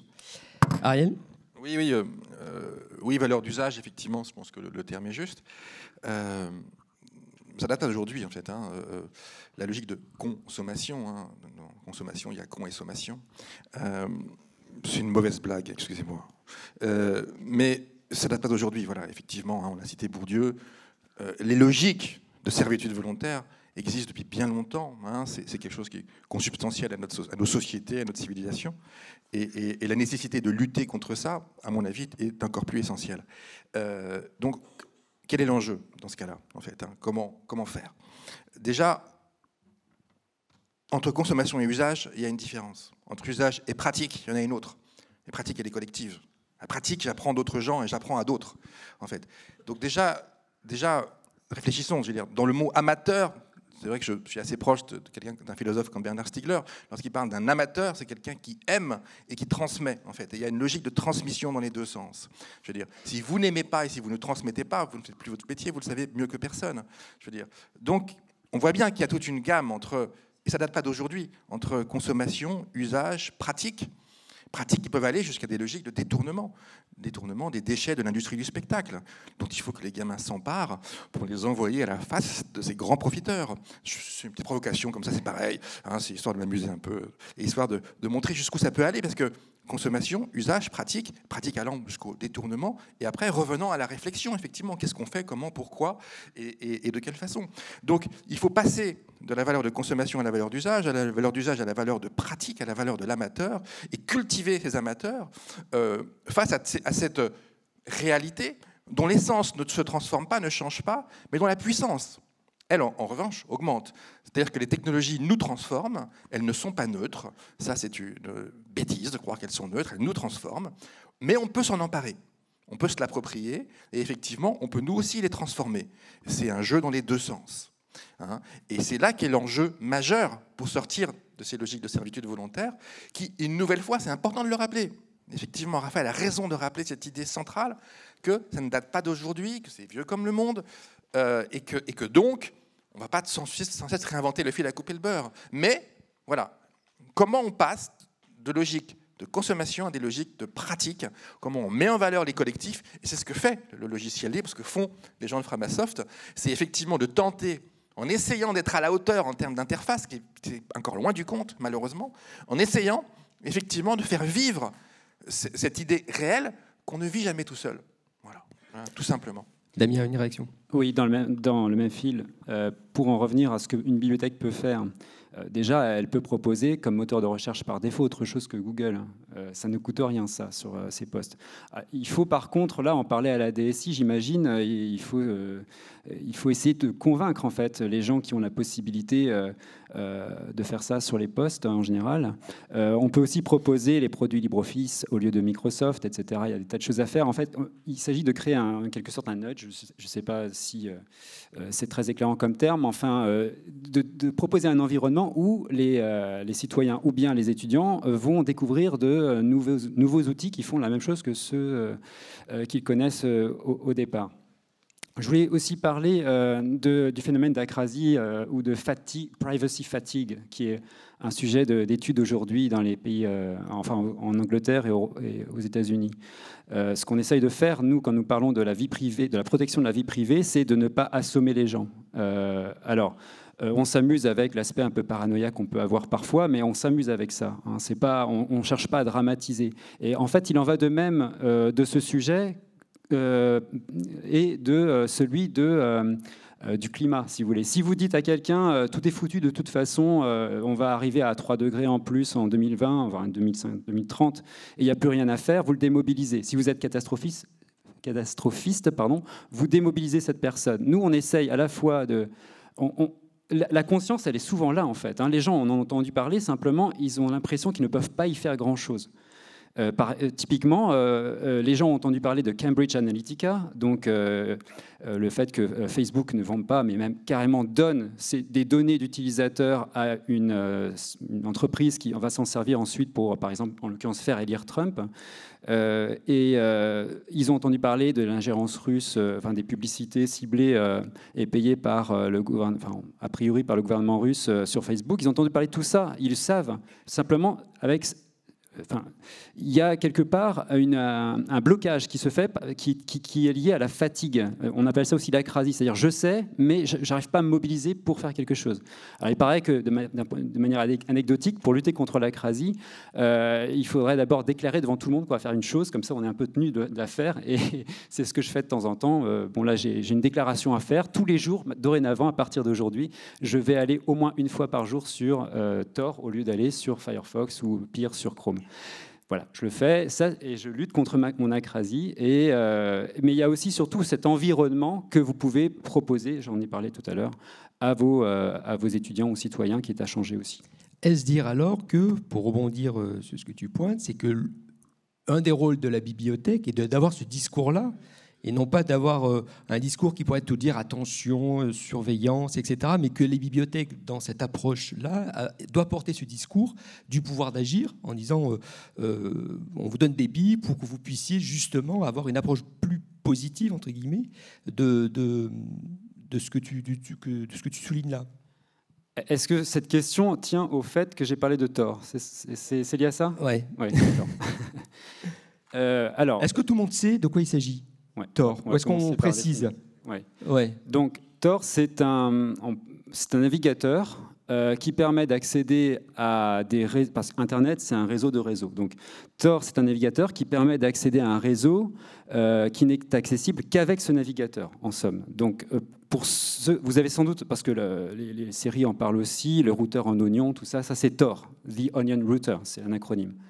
Euh, donc c'est un, outil qui a été développé par la NASA, parce qu'effectivement, pour reprendre une idée de Stigler aussi, en, France, on ne développe pas ce genre d'outil parce qu'on n'y met pas assez d'argent. Euh, L'État n'y met pas assez d'argent. Donc les États-Unis, qui passent pour être une puissance capitaliste où le marché gère tout, en fait, l'État américain a mis beaucoup d'argent pour la construction de Euh, et, aujourd'hui, les, activistes en sont parés, les journalistes aussi, pour euh, protéger leurs sources, protéger leur communication, et, plus, euh, les dissidents de différents pays, y compris en Chine, où il on peut circonvenir les blocages liés à l'État chinois pour continuer à, communiquer. Par exemple, un, fait que peu, que peu connaissent, c'est que les photographies de César, le photographe des morgues syriennes, euh, qui ont donné l'ampleur des carnages réalisés, dont euh, Bachar al-Assad est, l'auteur finalement, euh, et ces photographies ont été importantes à l'ONU quand elles ont été projetées.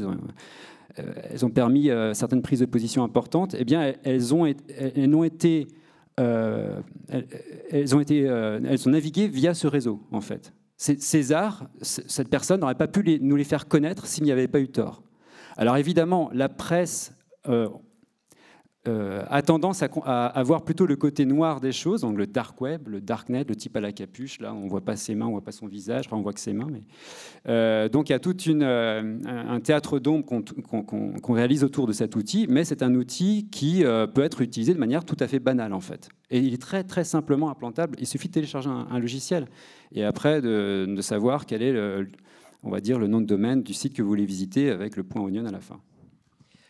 Oui je, dirais juste, enfin pour, euh, pour, reprendre euh, ce, que vous disiez, ce qui est important, si on reprend cette idée de, de, valeur d'usage, c'est si on montre qu'en utilisant une autre technique, enfin une autre technologie, c'est mieux, là, le pari sera gagné. Et je pense que ce qui est très important, et c'est une chance extraordinaire dans les bibliothèques, hein, euh, c'est qu'il y a un contact physique, personnel, parce que vous êtes là, il y, a, des gens, on n'est pas juste seul face à sa machine. Donc il y a toute cette logique d'explication, de pédagogie qui est très très fort. Plus il y a de la technique, plus l'humain est important. Enfin, c'est ce qu'on dit, euh, tous les consultants peuvent dire ça, mais finalement c'est vrai, c'est pas, euh, pas juste un mantra de, de, consultant pour dire ça renforce l'humain, puisque la machine va faire plein de choses simples. Et, donc c'est à, enfin, à nous tous, à vous, d'expliquer et surtout d'arriver à montrer et à ce que l'utilisateur vivent, expérimentent que euh, d'utiliser par exemple le Tor ou un autre moteur de recherche, et c'est mieux qu'il ait une, fois encore, on revient à une vraie valeur d'usage parce que euh, si, on est juste sur quelque chose de- de- d'éthique ou de morale, je ne suis pas sûr que ça, fonctionne. Alors, je ne sais pas si on en parlera tout à l'heure, mais donc à l'Adopi, nous sommes là euh, pour lutter contre, contre le piratage et pour défendre au final euh, les auteurs et donc la, la création. Euh, voilà, c'est quand même la mission première de, de l'Adopi, mais on peut tester tous les messages de dire mais soyez sympa. Payez euh, quand même, si c'est payant, consommez, ne piratez pas. Parce qu'au final, il y a quand même des auteurs qui sont des, des écrivains, des musiciens, euh, des comédiens qui ont besoin de vivre. Donc à un moment, ils ont besoin aussi d'argent. Il n'y a pas que, euh, que de l'aide publique, etc. Pour, pour y arriver. Si on joue sur uniquement un registre moral, éthique, je ne suis pas sûr que ça marche. On fait pas de la politique ne repose pas sur la morale, euh, me semble. C'est un autre sujet de, de, de philo, mais donc si on arrive à montrer pourquoi c'est mieux, peut-être qu'on va y arriver. Typiquement, sur, euh, si on reprend toujours l'exemple de Facebook, il y avait une étude qui avait été... euh, il y a plusieurs études qui, ont montré euh, récemment, je crois que c'est l'Institut Happiness Center de je ne sais plus quel pays euh, scandinave, euh, que, si on fait des, espèces de groupes appareillés entre des gens qui sont exposés pendant euh, 15 jours à Facebook et des gens qui n'utilisent pas Facebook pendant une quinzaine de jours, au final, au bout de 15 jours, ceux qui n'ont pas utilisé Facebook se sentent un peu plus heureux. Tout simplement parce que Facebook est une machine à créer, enfin les réseaux sociaux sont une machine à créer de la frustration et de l'envie. Euh, Peut-être que vous n'êtes pas du tout sur les réseaux sociaux, puisque vous avez des cartes routières papier. Euh, Attention. Hein. Mais on doit l'être aussi, parce qu'il faut quand même pour voir à quoi ça ressemble. Euh, et on se rend compte, moi le premier, hein, j'ai expérimenté que ça, rend assez malheureux, parce qu'on voit toujours qu'on a l'impression que les copains font toujours des choses beaucoup mieux, plus sympas, euh, vont dans des restaurants où les plats sont beaucoup plus jolis, ont des vacances beaucoup mieux. Mais c'est normal, c'est une mise en scène de soi. Euh, c'est ce, qui est, terrible. C'est là pour créer de la, jalousie. C'est que de la mise en scène et de la création de distinctions. C'est une, machine à fabriquer des signes de distinction. Euh, les, les- réseaux sociaux, Facebook beaucoup d'autres. Et finalement, j'ai arrêté parce que j'étais malheureux de voir pourquoi des copains font ça et m'invitent pas, et je me sens beaucoup plus heureux, donc euh, beaucoup plus détendu. Et si, et si, petit à petit on arrive à faire passer cette idée, peut-être que les gens iront un peu moins, parce qu'il y a aussi quand même une utilité. hein. C'est quand même pas, mal aussi d'être relié à son, réseau, euh, à son réseau mou, j'allais dire, d'avoir un peu plus de relations molles. C'est- pas mal aussi. Puis c'est comme ça, on, vit dans un univers de, de, réseau. Donc, il faut encore revenir. Si on arrive, si vous arrivez à montrer que l'utilisation d'autres outils euh, techniques, technologiques, finalement crée, euh, apporte, répond mieux aux services, répond mieux aux attentes de vos utilisateurs, alors là, là, le pari est gagné. Mais une fois encore, je pense qu'il faut quand même partir de, ce, euh, de cette valeur d'usage. Qu'est-ce que ça apporte pour le, pour, j'allais dire pour le consommateur, excusez-moi, pour l'utilisateur?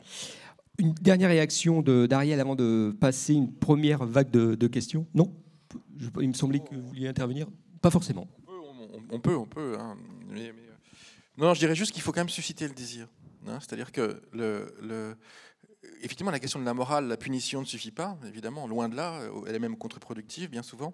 Euh, en revanche, comment on fait pour susciter l'envie, en quelque sorte, d'aller ailleurs, de voir ailleurs? Et ça, ça passe par le faire. Et ça passe aussi par le faire, par la capacité, quand on fait, on défait. Il faut être capable aussi de défaire, c'est-à-dire de se moquer, de, parodier, de détourner, en fait. Et, la logique de l'apprentissage, on le sait bien, elle passe par, ce, par ces billets-là, le plaisir qu'on va découvrir à utiliser tel ou tel outil euh, avec d'autres, en fait, hein, avec, via des, collectifs. Et, c'est à mon sens la limite de ce que j'ai pu comprendre de la DOPI, c'est que il faut pas, si, on se contente de mettre des fils de barbelés et de dire là, il faut mettre de l'argent pour le péage, eh bien, on risque pas de susciter beaucoup de désir. En revanche, on acquiert peu à peu l'image d'un flic plus ou moins sympathique euh, qui cogne sur Guignol. Donc, euh, euh, Ce ou sera sur, la- I- sur le i Guignol. Donc, euh, le, et voilà. et- et donc, euh, donc voilà, faire, voilà, ça suppose aussi. De, et comment on fait, voilà, pour pour mettre en scène, valoriser cette multiplicité de possibles. euh, et comment on fait pour susciter le désir de, de- profiter de ces possibles et des richesses Et c'est ce que font. Moi, j'ai adoré les derniers exemples que j'ai pu voir là, de, la première présentation. hein. C'est-à-dire qu'on fait des jeux, on fait des serious games, on, on, euh, invite les, les, euh, les gens à faire. Et puis après, en faisant, ils découvrent des manques, ils découvrent que d'autres gens ont fait auparavant, ils vont aller chercher des sources. Je veux dire, hein, hein, moi je sais que je donne beaucoup de cours de médiation culturelle, euh, de, cours de, effectivement sur euh, de sociologie des pratiques culturelles. Euh, c'est parmi les cours que je donne, donc il y a, effectivement cela. Et au bout d'un moment, on comprend assez vite que que si je leur parle tout de suite de Nietzsche, c'est un peu raté. Mais si en revanche, je passe par les musiques électroniques, par Affect Twin, par des jeux vidéo, par des détournements, pour aboutir à Nietzsche, ça marche très bien. Hein, euh, donc il faut renverser, c'est-à-dire que si on veut quelque chose, il faut comprendre l'empathie, la culture dans laquelle tout cela s'inscrit, dans laquelle on s'inscrit, et puis à partir de cette culture-là, euh, euh, de créer les ponts de créer des systèmes. Il y a un enjeu de création de ponts, de création de, de, de, de plateformes, pour susciter l'envie, le désir et le faire, qui est absolument immense et bien plus important que de mettre des, euh, des punisseurs. Alors, je ne répondrai pas parce que Ouais. ça, c'est le Non, débat. C'est le troisième débat, peut-être. Ça, c'est la troisième Non, J'allais dire que justement, je, je vais vous donner Vous la parole juste derrière, parce qu'on va parler de la question. mais On je- peut en- je on la- peut en parler, alors, Non, mais mais sur la sans- régulation, euh, c'est la question de la Mm. régulation. Est-ce que la régulation est un vecteur de, de, de, de ce que vous pointez ou là-dessus Mais je vous, pouvez déjà répondre sur un premier point, mais je vous donne la parole. euh, C'est le deuxième temps de- du débat. Enfin, si- si- si Oui, la enfin, euh, je, je suis pas sûr que ça vous passionne tant que ça un débat sur euh, sur, sur, sur- Ah, je sur pense que la ou question de pas. la régulation des usages Mais sur la régulation, c'est le, le- voilà, ça, c'est- enfin, on peut, en, on peut en parler. Je précise juste que le- vous pouvez faire des parodies, c'est une exception au droit d'auteur. Il n'y a aucun problème avec ça. C'est euh, le- Il faudrait aussi le dire au Parlement, ça, parce que en fait. Non, non, euh, c'est dans la loi, hein, c'est le- Oui, l'exception pour parodie, euh, L'article aucun problème. 13 qui est voté là ces jours-ci, euh, c'est quand même une sacrée atteinte au droit de parodie. Enfin, en tout cas, dans les faits, ça va l'être. Est-ce que vous voulez qu'on parle de l'article 13, Alors- qui est un long débat Est-ce que ça vous parle juste en 30 secondes? Non, non, mais on peut. Parce ça, ça, euh, finalement, je vois qu'on peut, on peut intervenir. On va être dans quelque chose d'un peu plus collaboratif.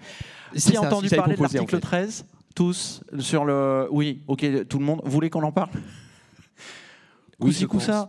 Euh, c'est- un, dé- débat très compliqué, la- la- la- l'article 13. Et Moi-même, je ne suis pas sûr d'avoir tous- tous les éléments. Enfin, euh, toute la question de, l'article 13, là, euh, je, représente l'Adopi, je ne veux pas dire de bêtises aussi, parce que je peux parler en mon nom, mais euh, dans cet article, ce qui se passe, c'est qu'aujourd'hui, il a été assez vidé. Donc, l'article 13, dans la, c'est le projet aujourd'hui de directive du droit d'auteur qui n'est pas voté, qui a été, il y a un texte qui a été voté par le, par le, le Parlement, mais qui maintenant passe en, commission. Donc, euh, juste pour expliquer les règles, c'est qu'il y a une espèce de, il y a ce qu'on appelle des trilogues. Il y a un texte qui est voté par le Parlement européen, qui a une proposition de texte. Ensuite, ça passe en commission, et à la fin, ça passe aussi avec le, le Conseil de l'Europe, donc les représentants des ministres des pays, euh, les ministres concernés des pays. Donc, en l'occurrence, ministre de la Culture, ce me semble. Euh, ou peut-être aussi du, commerce. Je- je- là, je suis même pas sûr. C'est assez compliqué le, fonctionnement des, institutions européennes. Aujourd'hui, le texte, il y a un texte en discussion, ce n'est pas fini. Le- les trilogues sont en cours, donc tout reste possible. L'article 13, j'ai lu une version précédente, mais il est assez vidé de sa substance dans le sens où on impose, on demande en fait, on n'impose pas un flicage du, web ou quoi que ce soit. euh, c'est- pas ça. L'idée, c'est qu'il y ait une diligence, enfin un, réel contrôle des contenus qui sont mis en ligne sur les plateformes qui sont censées être neutres de ces intermédiaires techniques, donc euh, les Google, Facebook, etc., hein, pour ne pas les citer, pour éviter d'avoir pour avoir des contenus qui sont protégés par le droit d'auteur. C'est ça. C'est pas après, on peut discuter est-ce que c'est de la censure ou pas, est-ce que c'est un contrôle a priori, a posteriori. Aujourd'hui, ce qui existe déjà, ça c'est important, c'est que vous êtes un ayant droit. Vous avez votre film, par exemple, qui est mis en ligne sur YouTube. Vous n'êtes pas content, c'est normal, il n'a pas à y être parce que, vous ne souhaitez pas qu'il y soit. Ce n'est pas tant un problème d'argent, c'est un problème aussi qu'en tant qu'auteur, vous contrôlez votre canal de communication, dans le sens où c'est euh, quand même une prérogative forte de, de l'auteur, et ça c'est une loi de la loi de 57, c'est même d'avant, c'est que vous avez ce qu'on appelle la communication publique, c'est vous, en tant qu'auteur, qui choisissez si vous voulez que votre film soit visible sur telle ou telle ou telle plateforme. Après, on peut remettre ça en cause, hein, euh, mais là c'est c'est vraiment un débat, on en aura pour trois heures. Mais déjà aujourd'hui, vous voyez un contenu sur, sur quelque plateforme que ce soit, vous ne voulez pas qu'elle y soit, vous écrivez à la plateforme, ils ont un devoir de diligence pour la retirer. Donc dans un sens, ça existe déjà. Sauf que là, on a décidé de l'écrire un peu plus dans le... Enfin, on, euh, le, législateur, non mais le- j'implique, hein, j'assume à 100% là, mon, mon, mon employeur. Je suis assez, cor, assez corporate sur ce coup. Euh, aujourd'hui, on va, on, va, on va dire imposer à ce, devoir de, vigilance et ce devoir de contrôle. Après, si je me fais le. Voilà, j'essaie d'éclairer de, la manière la, plus, neutre possible. Après, on est là pour, discuter. Certains vont dire c'est une censure, c'est un contrôle d'Internet. J'aurais tendance à penser attention, il n'y a pas que les plateformes sur Internet. Et, justement, je pense que le vrai débat qui est assez euh, étonnant, qui, qui nous étonne tous, hein, euh, quand on discute les, uns les autres, c'est, euh, il y a un énorme euh, lobbying, on peut le dire, de, Google euh, via, YouTube qui fait appel à des YouTubeurs pour expliquer que c'est pas bien, qu'il faut absolument pas faire ça. Mais c'est de résumer Internet finalement à, quelques plateformes. Internet, ce n'est pas que ça. Il y a plein d'autres choses qui ne sont pas des plateformes. Wikipédia, par exemple, n'est pas une plateforme au sens, au googlesque du, du- terme, si je puis dire. Donc, certes, on va peut-être demander à avoir un peu plus de vigilance sur, sur YouTube, sur Facebook, etc., dans le, dans le contrôle des contenus. Mais il y a plein d'autres choses. Internet ne se résume pas à des plateformes américaines. Enfin, ou européennes d'ailleurs. Il y a aussi Dailymotion, euh, Alors, d'ailleurs, ou, ou Deezer. Je Damien. voulais juste euh, rappeler que moi, je, effectivement, euh, je suis attentif à ce que les créateurs puissent continuer à vivre de leur création, c'est pas le problème. Mais en ce qui concerne euh, ce, ce vote au Parlement européen sur euh, la mise en place de l'article 13 dans la nouvelle directive sur le droit d'auteur, euh, ce qu'on observe, c'est que euh, ce ne sont plus des gens qui choisissent en fait ce qui peut être uploadé ou pas. Ce sont des algorithmes, on en parlait tout à l'heure. Enfin, ce sont des, en tout cas des calculs mathématiques qui sont absolument aveugles. Et si vous faites une parodie d'un film euh, par exemple Star Wars, ce que le droit français permet, effectivement. Mais au niveau européen, quand vous envoyez ça sur YouTube, euh, le robot euh, ou l'algorithme Content ID va vous bloquer, tout simplement. Euh, si vous faites un film euh, absolument original, mais pendant quelques secondes, euh, il y a euh, de la musique en, in, c'est-à-dire en fait dans, l'image, dans, la scène même, on joue un peu de musique euh, de rock qui est euh, sous droit d'auteur, ça suffit à faire bloquer l'entièreté du film. Alors exemple, euh, The Internet Own Boy. euh, le film sur Aaron Swartz qui été bloqué, bloqué comme ça parce qu'on entendait pendant quelques secondes un peu de musique sous droit. Euh, et puis alors, euh, je ne vous parle pas de tout ce qui fait euh, euh, oui, alors tout, tout, tout ce qui euh, sera filtré euh, est sur la base du copyright. Et donc, euh, y compris le matériel sous Creative Commons, euh, qui normalement doit pouvoir voyager euh, librement, lui aussi sera filtré, en fait, alors qu'on on n'a pas demandé leur point de vue aux créateurs, en l'occurrence. Il n'échappe pas à la règle. Et dernière chose, c'est qui donne le ton, qui donne le là à ce moment-là? Eh bien, justement, c'est Google et c'est YouTube qui sont les seuls à pouvoir faire ce filtre parce qu'ils en ont les moyens économiques et ils vont être en mesure de vendre ces filtres aux autres plateformes qui vont devoir les installer. Euh, donc, ça, contribue ça aussi à centraliser le, net.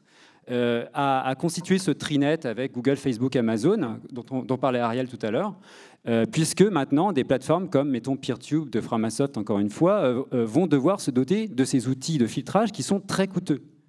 Donc ça renforce en fait la, for- la- la force des GAFAM et parfois on entend des propos politiques qui vont exactement dans l'autre sens, mais dans les faits, ce, genre de disposition renforce le pouvoir de ce qu'on appelle les GAFAM.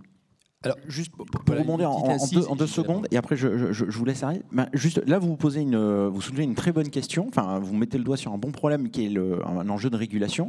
Effectivement, complètement d'accord. Ça coûte cher de faire, de, de développer des logiciels de reconnaissance des contenus. Donc, vous avez expliqué, il y a ID Content, donc c'est ce logiciel de, de- de reconnaissance de Google dont on ne sait pas s'il est, euh, à quel point il est efficace, pas efficace, il peut bloquer. Vous avez cité deux, trois exemples, euh, ok, que je ne remets pas du, tout en cause. Après, sur le, nombre de millions de vidéos qui sont mises en ligne tous les jours, euh, est-ce que finalement le taux d'erreur, il est de, de 5%, de 10% ou de 0,01% Je vais être honnête, je n'en sais rien. Je pense que personne n'en sait rien. Donc la vraie question, qui est un enjeu là de régulation, c'est qui va au moins surveiller, réguler, euh, vérifier la qualité de ces, euh, de ces moteurs de reconnaissance de contenu. C'est pas pour faire de la publicité pour, euh, ma maison, mais c'est typiquement le genre de mission peut-être qu'on pourrait, euh, qu'on pourrait confier à une autorité de régulation indépendante, ce qu'est ce qu'est l'ADOPI. On n'est pas là que pour être euh, le, vilain, euh, le, vilain policier ou aussi l'éducateur des, des, internautes, parce que nous avons à l'ADOPI aussi une mission de sensibilisation des, des, des- des inter- des internautes. Hein, voilà, je, précise, tout n'est pas noir, tout n'est pas blanc non plus. Et ça, c'est c'est une vraie question, effectivement, sur ces outils de reconnaissance des contenus. Quels seront-ils? Seront-ils juste constitués, produits, proposés par des entreprises, euh, par des entreprises privées Faut-il avoir des moteurs publics? Je précise que l'INA en a développé un aussi, l'Institut national de, l'audiovisuel a aussi un moteur de reconnaissance de, contenu. Est-ce qu'il peut y avoir d'autres types de moteurs de recontenu qui seraient pas en plan libre accès? Ça dépend aussi du coût de production. Il y a, des nouvelles méthodologies qu'on pourrait faire avec euh, la, la reconnaissance d'images automatiques avec des, des, intelligences artificielles. Donc ça, ça c'est une vraie question. Demain, que l'article 13 en l'état passe ou pas, mais de toute manière, c'est un enjeu, c'est un véritable enjeu. Très bien. Alors justement, Ariel, une dernière réaction. Après, j'aimerais qu'on donne un peu la parole à la salle. Oui, c'est une bonne idée, ça, en fait, parce qu'effectivement, on parle, on dit qu'il faut être collaboratif et on parle trop. Donc, euh, bon, ceci dit, vous avez bien vu, en fait, avec cette fin de débat, à quel point les choses sont complexes, hein, à quel point les choses sont, sont, compliquées. Hein. Euh, le terme de régulation lui-même suppose beaucoup de, euh, beaucoup de, de, questions, en fait, qui sont assez compliquées. Qui sont, voilà. Et le problème, c'est que quand les choses sont complexes, malheureusement, c'est bien souvent ceux qui ont le plus de pouvoir euh, qui se battent entre eux bien souvent, entre les grands studios, hein, les grands studios de contenu, et puis les, plateformes, et euh, les logiques du copyright à l'américaine. Et au fond, finalement, le plus souvent, ce sont euh, les gamins ceux qui n'ont pas les moyens ou, des, euh, ou effectivement des plateformes ayant moins de, moins de moyens, plateformes libres qui, ont, qui subissent les conséquences. C'est ce qu'on constate systématiquement et régulièrement. Hein. Je veux dire, c'est qu'à un moment donné, ceux qu'on entend le plus sont ceux qui ont le plus de moyens pour envoyer des gens à Bruxelles et ailleurs pour faire entendre leur voix. Et c'est autant les grands studios que Google et Facebook. Donc déjà, c'est un premier constat. Donc la question est de se dire comment on peut faire pour sortir de ces effets pervers classiques en fait, euh, qui font que éternellement, c'est ceux qui ne vont pas en avoir les moyens qui vont se faire prendre et qui vont euh, finir par payer la casse, euh, même si parfois c'est des petites, des petites amendes ou ce genre de choses. et je crois que là, il y a un problème fondamental, mais vraiment fondamental, de se dire s'il faut une régulation, à quel moment et comment doit-elle intervenir? Je veux dire, si l'on continue, type article 13, à la faire fonctionner a priori en disant que vous avez un devoir de contrôle, on va au mur. On ferme l'accès on ferme le fer, on ferme la possibilité à une multitude de voies différentes de voir le jour. On fonctionne encore à l'ancienne et, à mon sens, c'est une impasse. Si au contraire on se dit comment on fait pour que la multiplicité des initiatives puissent se construire. Je veux dire, moi, j'écris avec une fondation, une plateforme qui s'appelle Solidarom. Elle est en Creative Commons. On fait des vidéos, on fait des films dans le monde entier, des photos, les gens sont payés. Et c'est en Creative Commons, c'est en libre accès. Les gens peuvent l'utiliser, le détourner et autres. Et si quelqu'un veut faire du commerce avec, eh bien, s'il le fait, il nous en parle. En fait, le contrôle, si contrôle il y a, il est a posteriori et pas a priori. Je veux dire, hein. euh, il n'y a pas de péage au départ, il y a une ouverture au départ en fait, pour la création et pour l'accès. Je pense que c'est fondamental. Je veux dire, parce qu'aujourd'hui, dans la complexité du monde dans lequel on est, dans lequel on s'inscrit, euh, si l'on essaye de mettre en plus des, fermetures, des fils de barbelés, des portes fermées un peu partout, en plus, tout le monde trouvera les moyens pour les détourner, et ceux qui se feront prendre sont ceux qui auront le, moins de, capacité à, euh, à, ne pas se faire prendre, tout simplement. Donc c'est ça. Et là, c'est fondamental, et là, pour le coup, c'est un problème de société. Hein, c'est-à-dire qu'il y a des, questions, des choses qu'on peut faire au niveau des bibliothèques, au niveau des individus, au niveau des collectifs, au niveau du faire. Et puis il y a à un moment donné des questions qu'il faut se poser par rapport à la société qu'on veut euh, et le, type de société qu'on a envie de construire, euh, alors, que, alors que ce monde est, réellement en train de se transformer de A à Z. bienvenue dans un monde en transition. Je veux dire, euh, ce type de système, type article 13, je regrette, c'est des vieilles solutions à l'ancienne. On met un bon vieux verrou débile qui va se faire exploser, et tant mieux. Donc justement, ça va permettre de lancer euh, un premier débat avec la salle. Euh, vous, pourrez, vous pourrez répondre, ne hein, vous inquiétez pas, je ne vous censure pas. Euh, derrière, il n'y a pas de souci, parce qu'on a déjà entamé la problématique de la régulation, qu'on voit bien que ces problèmes éthiques au sens très large du terme, est-ce que la, régulation favorise un modèle de société ou pas? Enfin bon, bref, on y va. Est-ce qu'il y aurait déjà des interrogations ou des questions des remarques sur ce qui a été dit depuis le départ, hein, des algorithmes, les usages, etc. On vous écoute avec plaisir.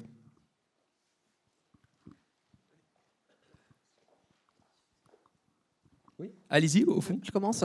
Euh, oui, moi je me posais la question justement de, par rapport au conformisme. On n'en a pas trop parlé, mais en fait, euh, euh, ça, va dans le sens aussi de, de, de tout ça. C'est-à-dire que changer les mentalités pour aller sur Tor à la place de Google et choses comme ça, c'est c'est bien sur le papier, mais alors euh, comment on fait pour, euh, pour changer les mentalités? Parce qu'on sait très bien que c'est euh, super compliqué. Enfin, si on, je prends une vidéo que j'avais vue sur, sur YouTube, pour ne pas le citer, qui était sur la salle d'attente. Je ne sais pas si ça vous parle, ou cette jeune fille qui se lève et à chaque gong de la salle d'attente, il y a tous les gens qui se lèvent et qui se, qui se rassoient et elle se demande ce qui se passe. Et au bout d'un moment, elle fait la même chose. En fait, elle se lève, elle se rassoit, elle se lève, elle se rassoit à chaque gong. Et quand elle se retrouve toute seule, elle fait la même chose.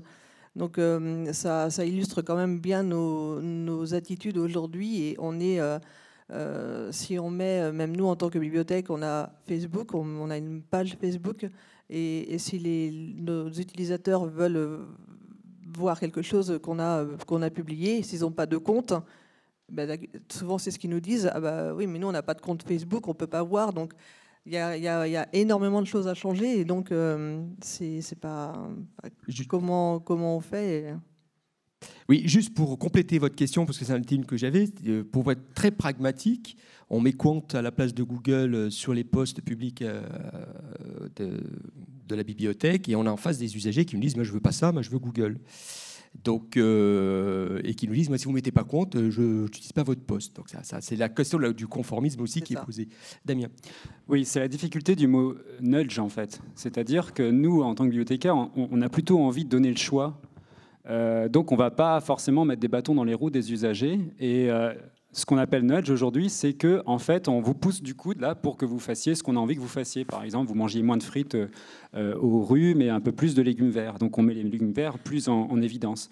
Bon bah nous, on, alors là, j'ai pas arrêté ma ma religion là-dessus, c'est-à-dire que je ne sais pas exactement. Moi, je serais plus pour donner le choix, mais mais déjà, on le fait pas souvent en fait. Hein on ne donne pas le choix euh, parce qu'on n'a pas chargé euh, comme alternative, euh, enfin, dans la barre d'adresse du navigateur, le moteur de recherche DuckDuckGo ou StartPage ou Quant. ensuite, je, reviens sur Tor. donc déjà, pour corriger une erreur que j'ai dit tout à l'heure, c'est pas la NASA évidemment, c'est la Navy qui a fabriqué Tor. Hein. Et, ben. et, ensuite, maintenant, ça roule grâce à des gens qui maintiennent des nœuds, y compris à, Rennes. Il y, a, un, relais, un relais Tor, enfin une association qui maintient des relais. Voilà. Euh, donc euh, l'INSA de Rennes a été, enfin la bibliothèque de l'INSA de Rennes a été la seule à installer Tor sur ses, euh, sur ses postes publics et ça a duré six mois. donc c'était à mon initiative et il a fallu convaincre, parler, parlementer beaucoup. Et au final, il a suffi d'un décret de la NSSI qui était assez hostile à l'égard de Tor pour des raisons de risque de piratage, enfin risque de hacking, en fait, d'attaque euh, DOS, etc., de déni de service. Donc on a dû fermer euh, en précipitation euh, ces, navigateurs. Mais en fait, c'était aussi dans le contexte de l'état d'urgence. Je ne suis pas en train de faire une théorie du complot, mais il y a, un environnement général qui est peu propice, disons, à l'exposition à chaque citoyen des libertés qu'il pourrait avoir euh, sur les postes des institutions publiques. Voilà. Donc je regrette, cette, cette, je regrette que nous vivions dans cet état d'esprit et, dès que c'est possible, moi je souhaiterais que nous remettions tort sur les postes des bibliothèques publiques. Ça se fait aux États-Unis, hein. il, y a, il, y a, des bibliothèques qui l'ont fait, euh, mais aux États-Unis disposent d'une association de bibliothécaires qui euh, est, comment dire, euh, subventionnés par des fonds euh, fédéraux et qui promeuvent non seulement Tor, mais aussi qui forment les bibliothécaires. Le Freedom Project, Library Project pardon, ne fait que ça. En fait, on forme des bibliothécaires américains à la protection des données privées des usagers. Alors, la question posée est évidemment essentielle. et je vais peut-être vous surprendre en vous disant que qu'il ne faut pas, surtout pas empêcher d'utiliser Google et que j'utilise Google. Google, par exemple, pour les recherches images, est, formidable. Et aujourd'hui, parce que ça demande énormément de moyens, notamment en intelligence artificielle, de faire des recherches par l'image, et, Google a une vraie valeur ajoutée aujourd'hui par rapport à tous ses concurrents sur ce terrain-là. En revanche, sur une recherche euh, par mots-clés classiques, euh, Quant ou DuckDuckGo sont à la limite presque plus efficaces d'une certaine façon, euh, avec des résultats qui, en tout cas, sont, différents. Donc déjà, je crois que le premier point, euh, ça peut sembler paradoxal, c'est que la première euh, arme, en quelque sorte, contre la domination d'un certain type d'acteurs, c'est non seulement d'accepter, mais de laisser encourager un certain type d'usage de ces acteurs. Moi, je suis sur Facebook depuis très longtemps. Le seul truc, c'est que j'ai un pseudo. Je me nomme Léo de Javel. Et euh, voilà, donc voilà, c'est mon pseudo en tant qu'Ariel. Léo de Javel, je pense qu'il y avait un lien qui était intéressant. C'est un nom assez noble en plus, même si Léo de Javel est assez populaire. Donc, euh, et quand je me suis inscrit chez Google, au début, j'avais mis, j'avais mis comme pseudo Ariel. Il m'a dit non, non, non, t'as pas le droit, t'es un pseudo, donc euh, t'es un grand vilain. Après, j'ai mis Léo de Javel. Il m'a dit bonjour Léo, j'espère que tu vas bien. Donc, euh, euh, et de, plus en plus de gens utilisent des pseudos. En fait, moi j'utilise Google, euh, pas Google, j'utilise Facebook pour des contenus, tout simplement, par rapport à mes, science-fiction, par rapport à mes questions de solidarité, par rapport à tas de choses. Et, mon réseau, je l'ai construit de ce type-là. Et des tas de gens peuvent. Alors c'est limité, évidemment, il ne faut pas faire que ça, mais je pense que dans la logique, quand on est dans la logique du faire, il ne faut pas interdire le faire avec la multitude des outils possibles, mais il faut faire en sorte d'avoir, de, proposer cette multitude d'outils et soi-même par le faire de, soi ou d'autres, qu'ils se constatent par eux-mêmes qu'il y a d'autres choix, d'autres voies et qu'on trouve d'autres solutions par ces biais-là. Malheureusement, je veux dire, si l'on interdit directement, de toute façon, ça ne marchera pas. En revanche, inciter, montrer, permettre, d'ailleurs encourager à utiliser de manière différente ces outils-là, euh, c'est très bien. Et les, gens, beaucoup de gens le font par eux-mêmes. Hein. Euh, donc c'est vrai que ça prend du temps. Voilà, ça prend du temps. Hein. et effectivement, euh, après, il faut reconnaître. Moi, je veux dire, Google m'intéresse parce que Google m'attire. Google me séduit, Google me fascine. Euh, ce qui m'embête, c'est la société de Google, la société qui est en train de créer Google. Ce n'est pas la société Google qui est mille fois plus intéressante que la société Amazon qui est un tas de boue, ou euh, euh, la société Facebook ou d'autres. Je veux dire, c'est, je veux dire, à un moment donné, on est, si on fait de la recherche en plus, si on essaye, etc., ben, il faut prendre nos objets pour ce qu'ils sont et pas pour ce qu'ils ne sont pas. Google participe à la création d'une certaine société de la connaissance. Je veux dire, s'opposer à ses adversaires, c'est les connaître, et les connaître aussi pour ce qu'ils proposent, y compris en termes de valeur d'usage. En fait, hein. Donc voilà, c'est essentiel. Moi, je sais que le nombre de débats que j'ai eu dans la revue Multitude, à un moment donné, quand il y a eu une scission par rapport à des gens qui en restaient à la logique de se dire bah, Google, c'est comme General Motors. Non, Google n'est pas General Motors. Voilà. Je veux dire, il faut prendre tous ces objets-là, ces outils, pour ce qu'ils sont, pour ce qu'ils peuvent apporter. Et il faut être capable de reconnaître là où il y a de la valeur ajoutée pour pouvoir le dépasser ensuite, par ailleurs, avec d'autres voies et d'autres systèmes. Et surtout, montrer la pluralité des voies et la, et la cultiver. Il y avait une autre question. Alors, euh, déjà, juste euh, avant, une petite précision sur l'article 13, sans y revenir. Euh, On peut. C'était PeerTube ne sera pas concerné car il est trop petit. Il sera concerné par d'autres d'autres articles peut-être de la directive.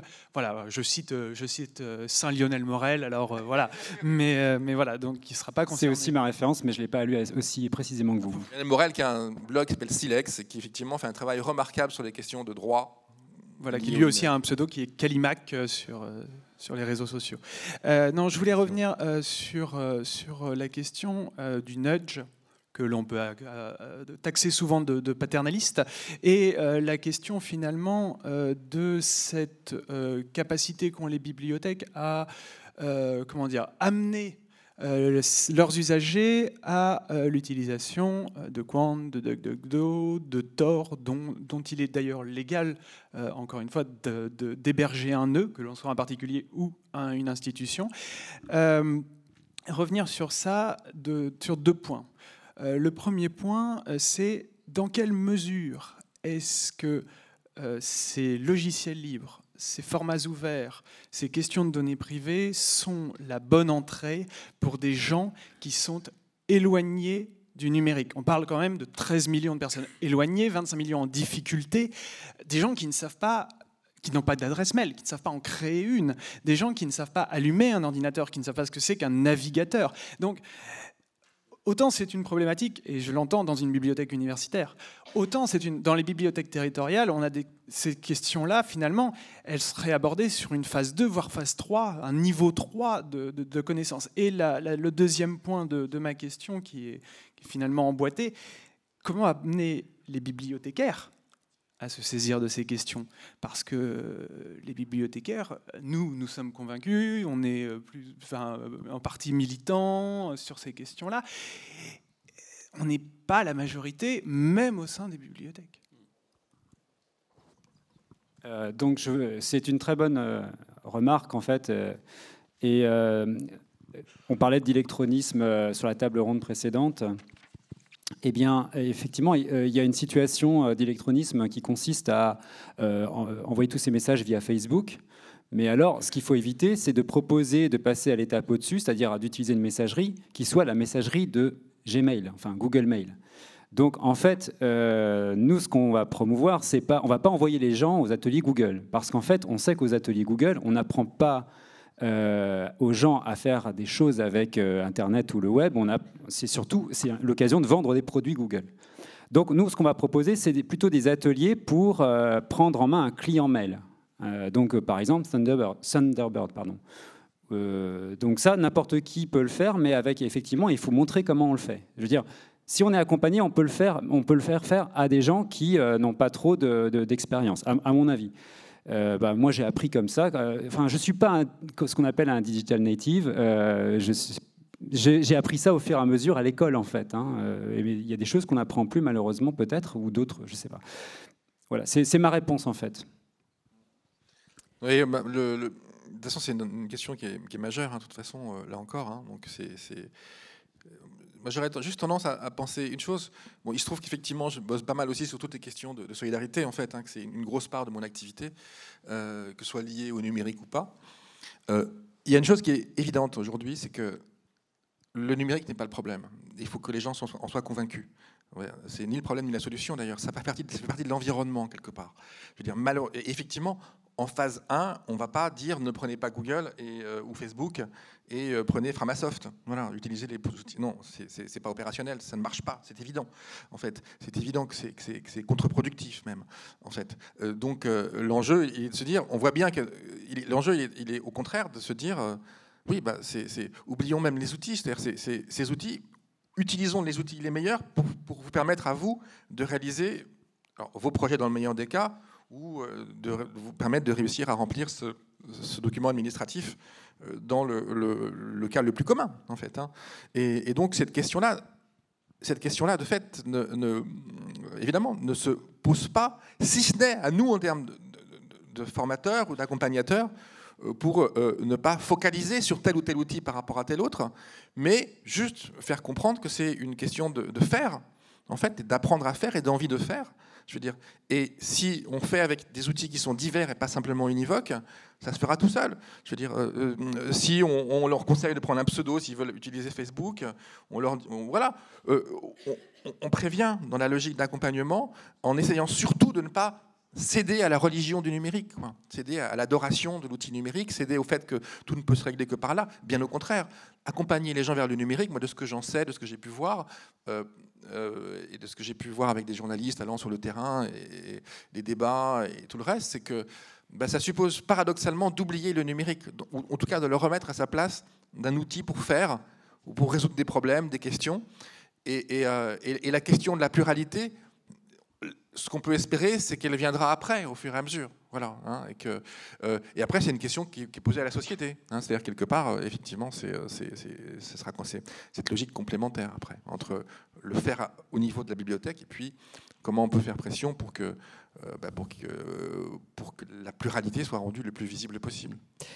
Pour rebondir sur la question de la culturation des, des collègues, des professionnels là-dessus, on voit bien que cette idée de dire qu'il faut, c'est pas, simple, hein, mais de dire que le numérique doit euh, doit presque disparaître dans la logique, c'est un peu l'objectif. C'est-à-dire qu'en intra, quand on va acculturer les professionnels sur la question du numérique, l'objectif, c'est qu'effectivement, à terme, cette question du numérique disparaisse de nos problématiques euh, professionnelles, c'est qu'elle soit totalement intégrée, et de dire qu'on n'a plus besoin d'avoir un chargé de projet euh, Enfin il en faut encore, hein, je...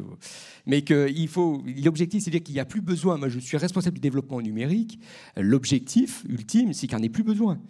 Le paradoxe, c'est en avoir conscience. C'est l'immense paradoxe, c'est que il faut avoir conscience de l'outil, être à même de faire connaître et de faire en sorte que l'outil ne disparaisse pas parce qu'il a des conséquences. Mais ça, c'est une phase 2, une phase 3 ou une phase non dite dans la phase 1.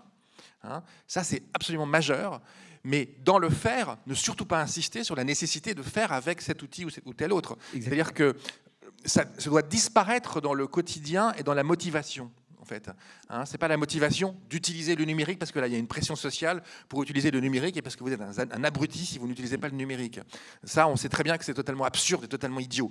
Donc, il faut le faire disparaître en, tant qu'outil de statut et de, et de outil social quelque part. Voilà. Hein. il faut le faire disparaître dans cette dimension-là et le faire réapparaître a posteriori dans la dimension, on va dire, éthique, philosophique et euh, euh, de, conscience de ce qu'on fait, en fait. Hein.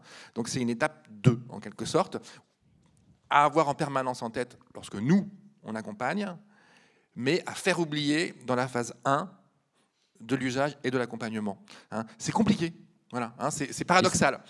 C'est un, des, un des enjeux. Je voulais dire juste, hein, c'était de dire que le numérique, quand il est très incarné dans des structures, en fait, tout le monde pense que c'est celui, c'est les problèmes qu'on est en train de se poser là, la culturation, l'éthique, les algorithmes. On dit bah, c'est à lui de régler ça et nous on s'en empare pas et au final eh ben, on accompagne rarement bien les gens parce que c'est lui qui s'en occupe et c'est un, un enjeu de, d'accompagnement et d'acculturation en intra qui est majeur, hein, de se dire comment on arrive à infuser tout ce qu'on est en train de débattre là, en arriver à ce, à ce qu'il y ait un profil bibliothécaire qui intègre exactement ce que dit Ariel et non plus forcément incarné par une. Je, et la formation, rentre, je ne rentre pas là-dessus. Est-ce qu'il y a d'autres questions avant qu'on enclenche euh, le débat Juste- régulation qui était déjà bien chaud? Oui. Euh, oui, bonjour. Euh, J'aurais aimé revenir sur euh, la nécessité que vous avez abordée de ne pas être alarmiste dans le cadre de la formation.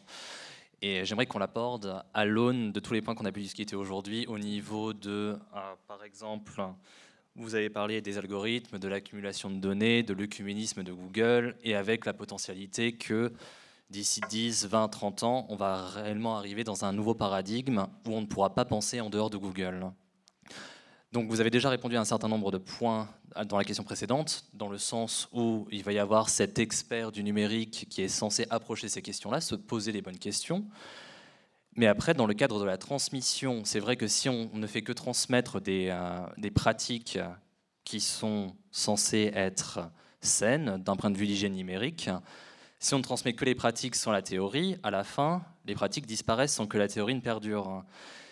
Et dans ce cas-là, comment est-ce qu'on fait pour aborder ce point-là sans être alarmisme Parce que c'est vrai que là, on évoquait un monde du possible, un monde où il existe encore des alternatives, que ce soit des plateformes gratuites, que ce soit des logiciels gratuits, dont je, je participe énormément à leur développement.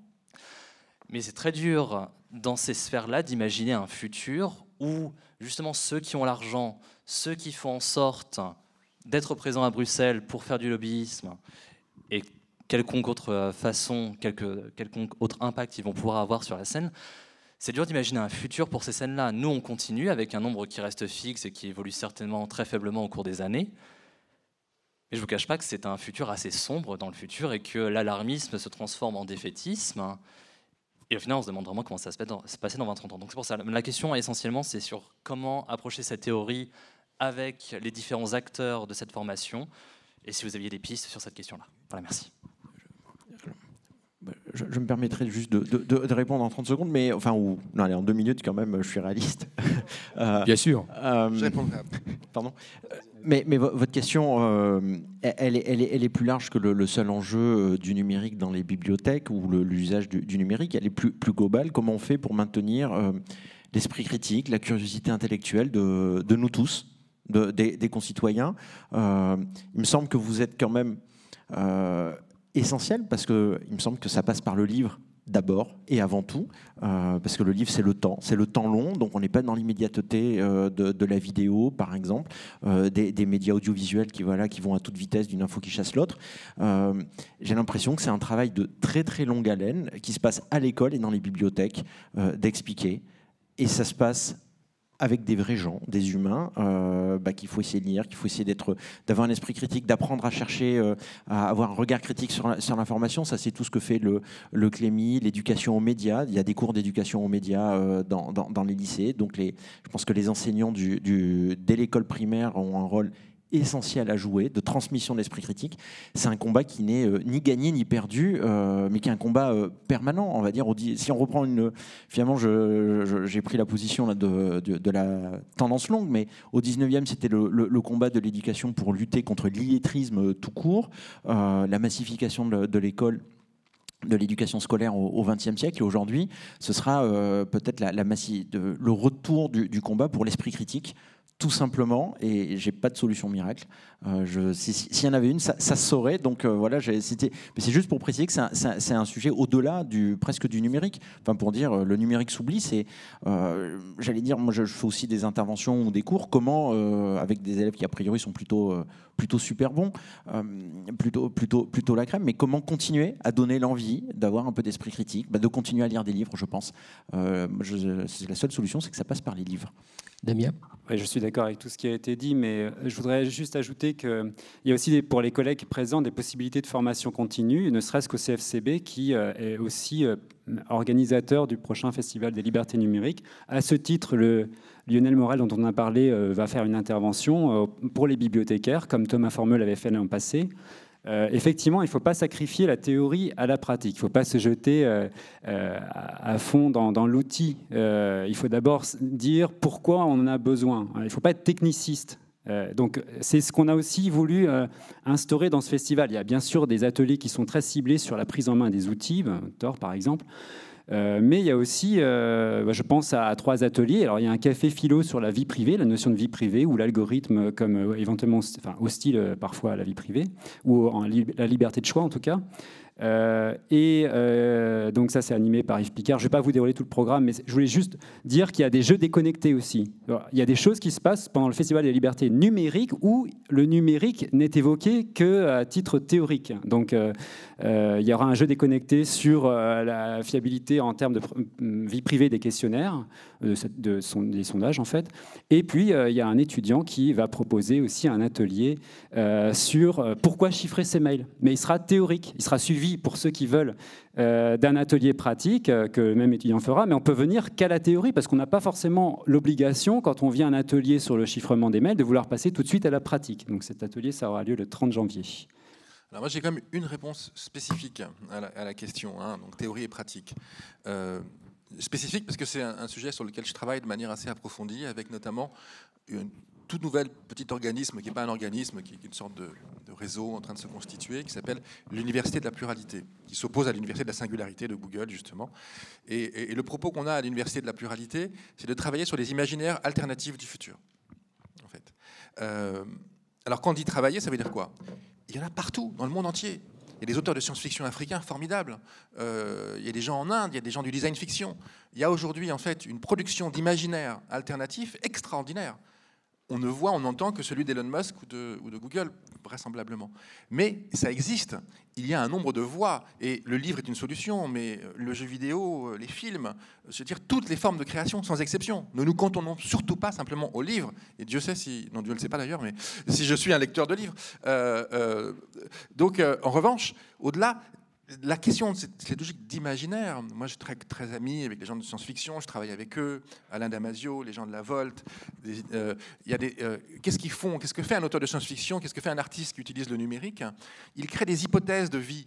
Il remet l'humain dans le questionnement à la fois théorique et pratique d'usage en se projetant. Je veux dire, et euh, ça c'est extraordinaire parce que justement, on relie la théorie et la pratique, on crée des exercices de pensée et de projection quelque part. On, retrouve le sens même de la fiction. Alors on pourrait parler de contre-fiction.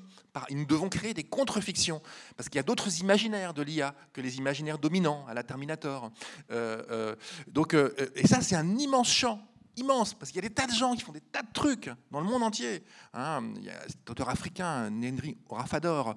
Euh, il y a, euh, euh, je pourrais donner des, exemples, on pourrait les surmultiplier. Bon, voilà. Et donc là, nous, ce qu'on s'est donné comme objectif, avec quelques-uns, comme Daniel Kaplan, qui était l'un des fondateurs de la Fondation Internet Nouvelle Génération, et d'autres, et là, on a on fait un premier séminaire avec des gens venant du Pakistan, venant du Botswana, venant de, partout. On a, on, a, on, a, on a commencé à réfléchir, à mettre des gens pour essayer de réfléchir à ces imaginaires alternatifs du futur. Voilà. Et je pense que là, il y a un enjeu majeur. C'est-à-dire que si on veut ne pas euh, ne voir que le mur, le défaitisme dans 20 ans, euh, avec un certain type d'imaginaire dont on a le sentiment qu'il aboutit à une sorte de monde ultra conforme, la, revanche euh, post-mortem de, Robert Musil, qui n'a jamais fini son propre bouquin, justement, euh, ou la Boétie qui se réveille en permanence dans son cercueil, eh bien, c'est par les imaginaires. Voilà. C'est par un travail sur les imaginaires, une visibilité des imaginaires, une capacité à susciter l'envie, le désir de découvrir d'autres imaginaires. Et ça, c'est un champ extraordinaire et, à mon sens, enthousiasmant. Il y avait une dernière question, je crois, au fond. Euh, oui, bonjour. Merci pour, euh, pour vos interventions. Et euh, moi, je voulais d'abord faire une remarque. Donc, je suis Mélanie Le Torec de l'ABM de Lyon. d'abord, je voulais souligner le fait qu'aujourd'hui, on est dans un débat qui est quand même extrêmement complexe, qu'on est, euh, nous, des bibliothécaires qui sont euh, en charge du numérique, donc on a une certaine acculturation à ces questions, aux problématiques d'outils, aux problèmes aussi théoriques. Mais il n'empêche que là, on est dans un débat qui finalement relève de ce qu'on pourrait appeler une certaine forme de littératie numérique, mmh. c'est-à-dire euh, d'un transfert d'un ensemble de concepts et de pratiques qui sont utiles à chaque citoyen pour fonctionner en société, si je reprends la définition du dictionnaire terminologique canadien. Euh, et il me semble que ce genre d'échange, eh ben, il gagnerait forcément à sortir de la sphère dans laquelle on se trouve et à, euh, finalement être médié vers bah, non seulement nos collègues, mais forcément nos publics et nos directions. Euh, et en fait, euh, dans ce débat, à aucun moment, ou peut-être que même si c'est complètement sous-jacent, euh, vous l'avez dit, mais en fait, on parle de la question de l'engagement et de la question, d'une certaine manière, de la résistance.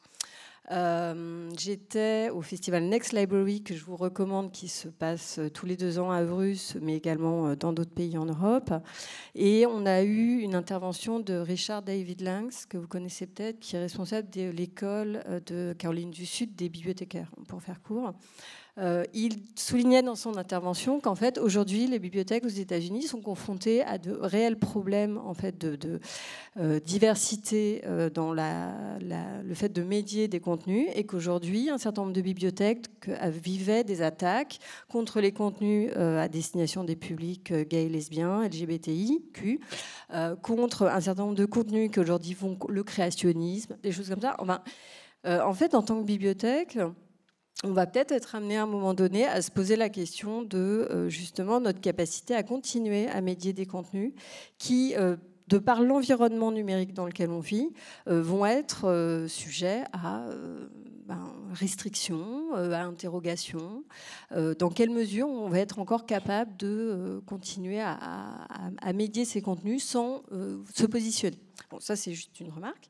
Et ma question, en fait, elle, euh, elle, fait, euh, elle se réfère plutôt à la manière dont on peut fonctionner avec nos tutelles et dans la manière dont on gère nos données.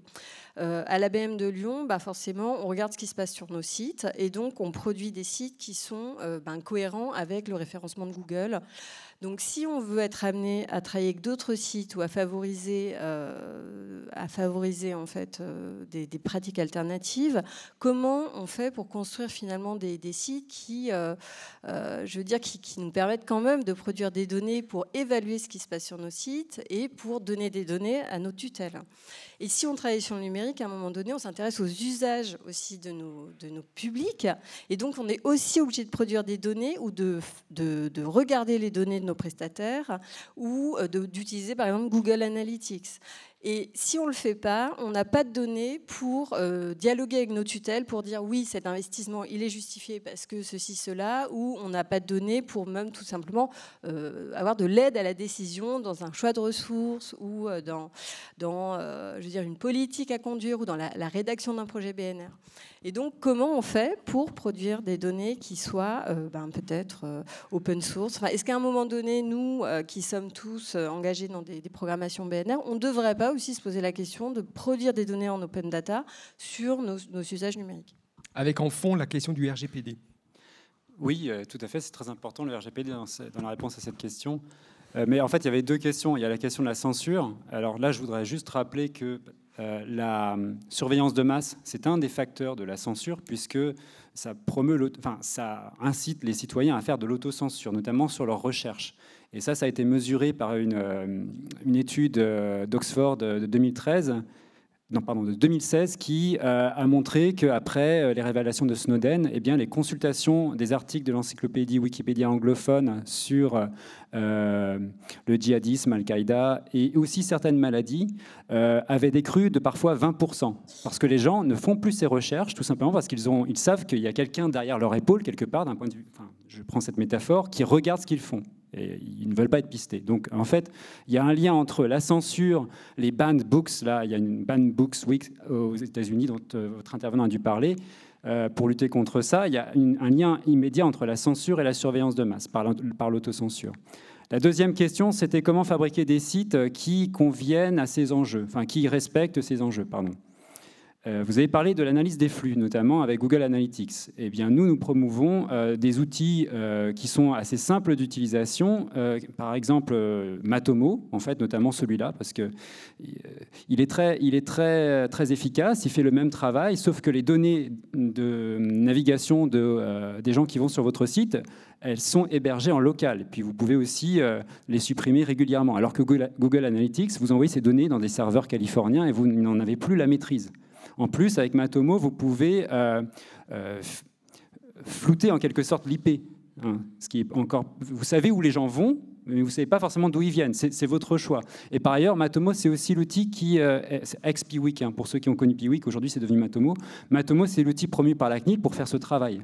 Voilà, donc il y a des alternatives qui existent aussi. Je dirais pour terminer ce que je n'ai pas pu dire tout à l'heure sur la page Facebook de la bibliothèque.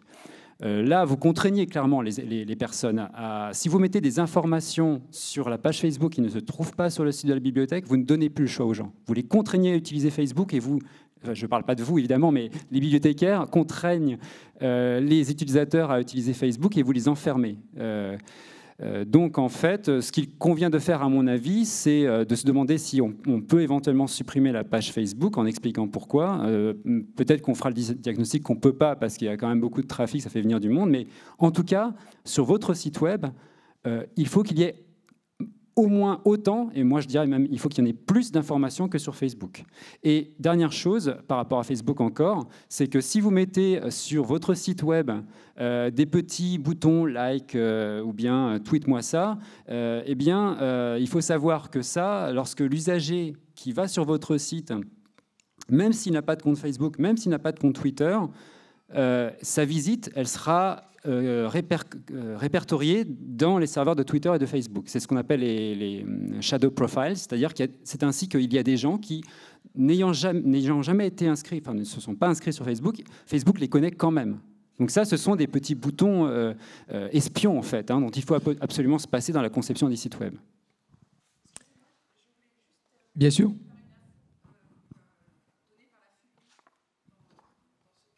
Un micro arrive pour que tout le monde puisse entendre.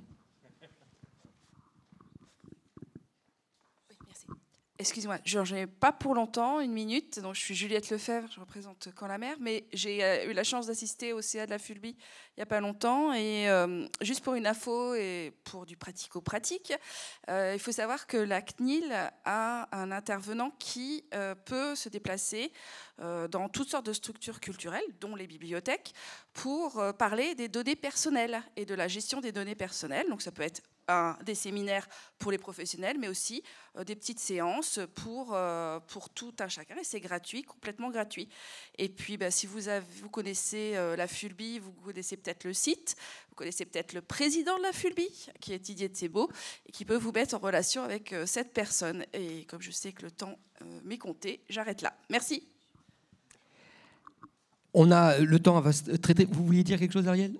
Non, non, mais en, vous écoutant, je pensais quand même à une notion, euh, et en rebondissant sur la régulation, alors ça vient peut-être un peu comme euh, des cheveux, un cheveu dans la soupe, comme on dit. Mais euh, oui, oui, c'est, il y, a quand même nécessité de réfléchir à, nos collectifs, en fait, hein.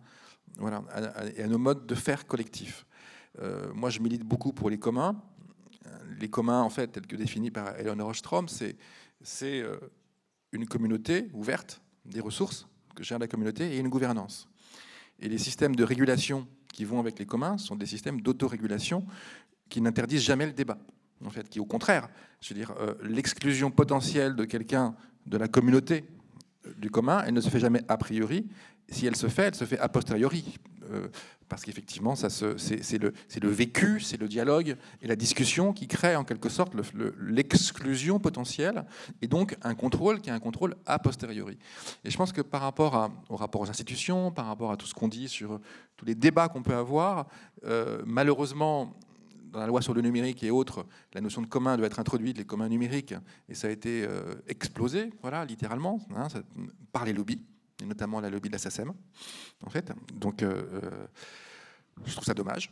Voilà, parce qu'effectivement, on a besoin aujourd'hui de, Alors, il y, a les, coopératives, il y a des choses qui se font, heureusement, en France. Nos gouvernants ne font pas que des, bêtises. Euh, ils en font quelques-unes.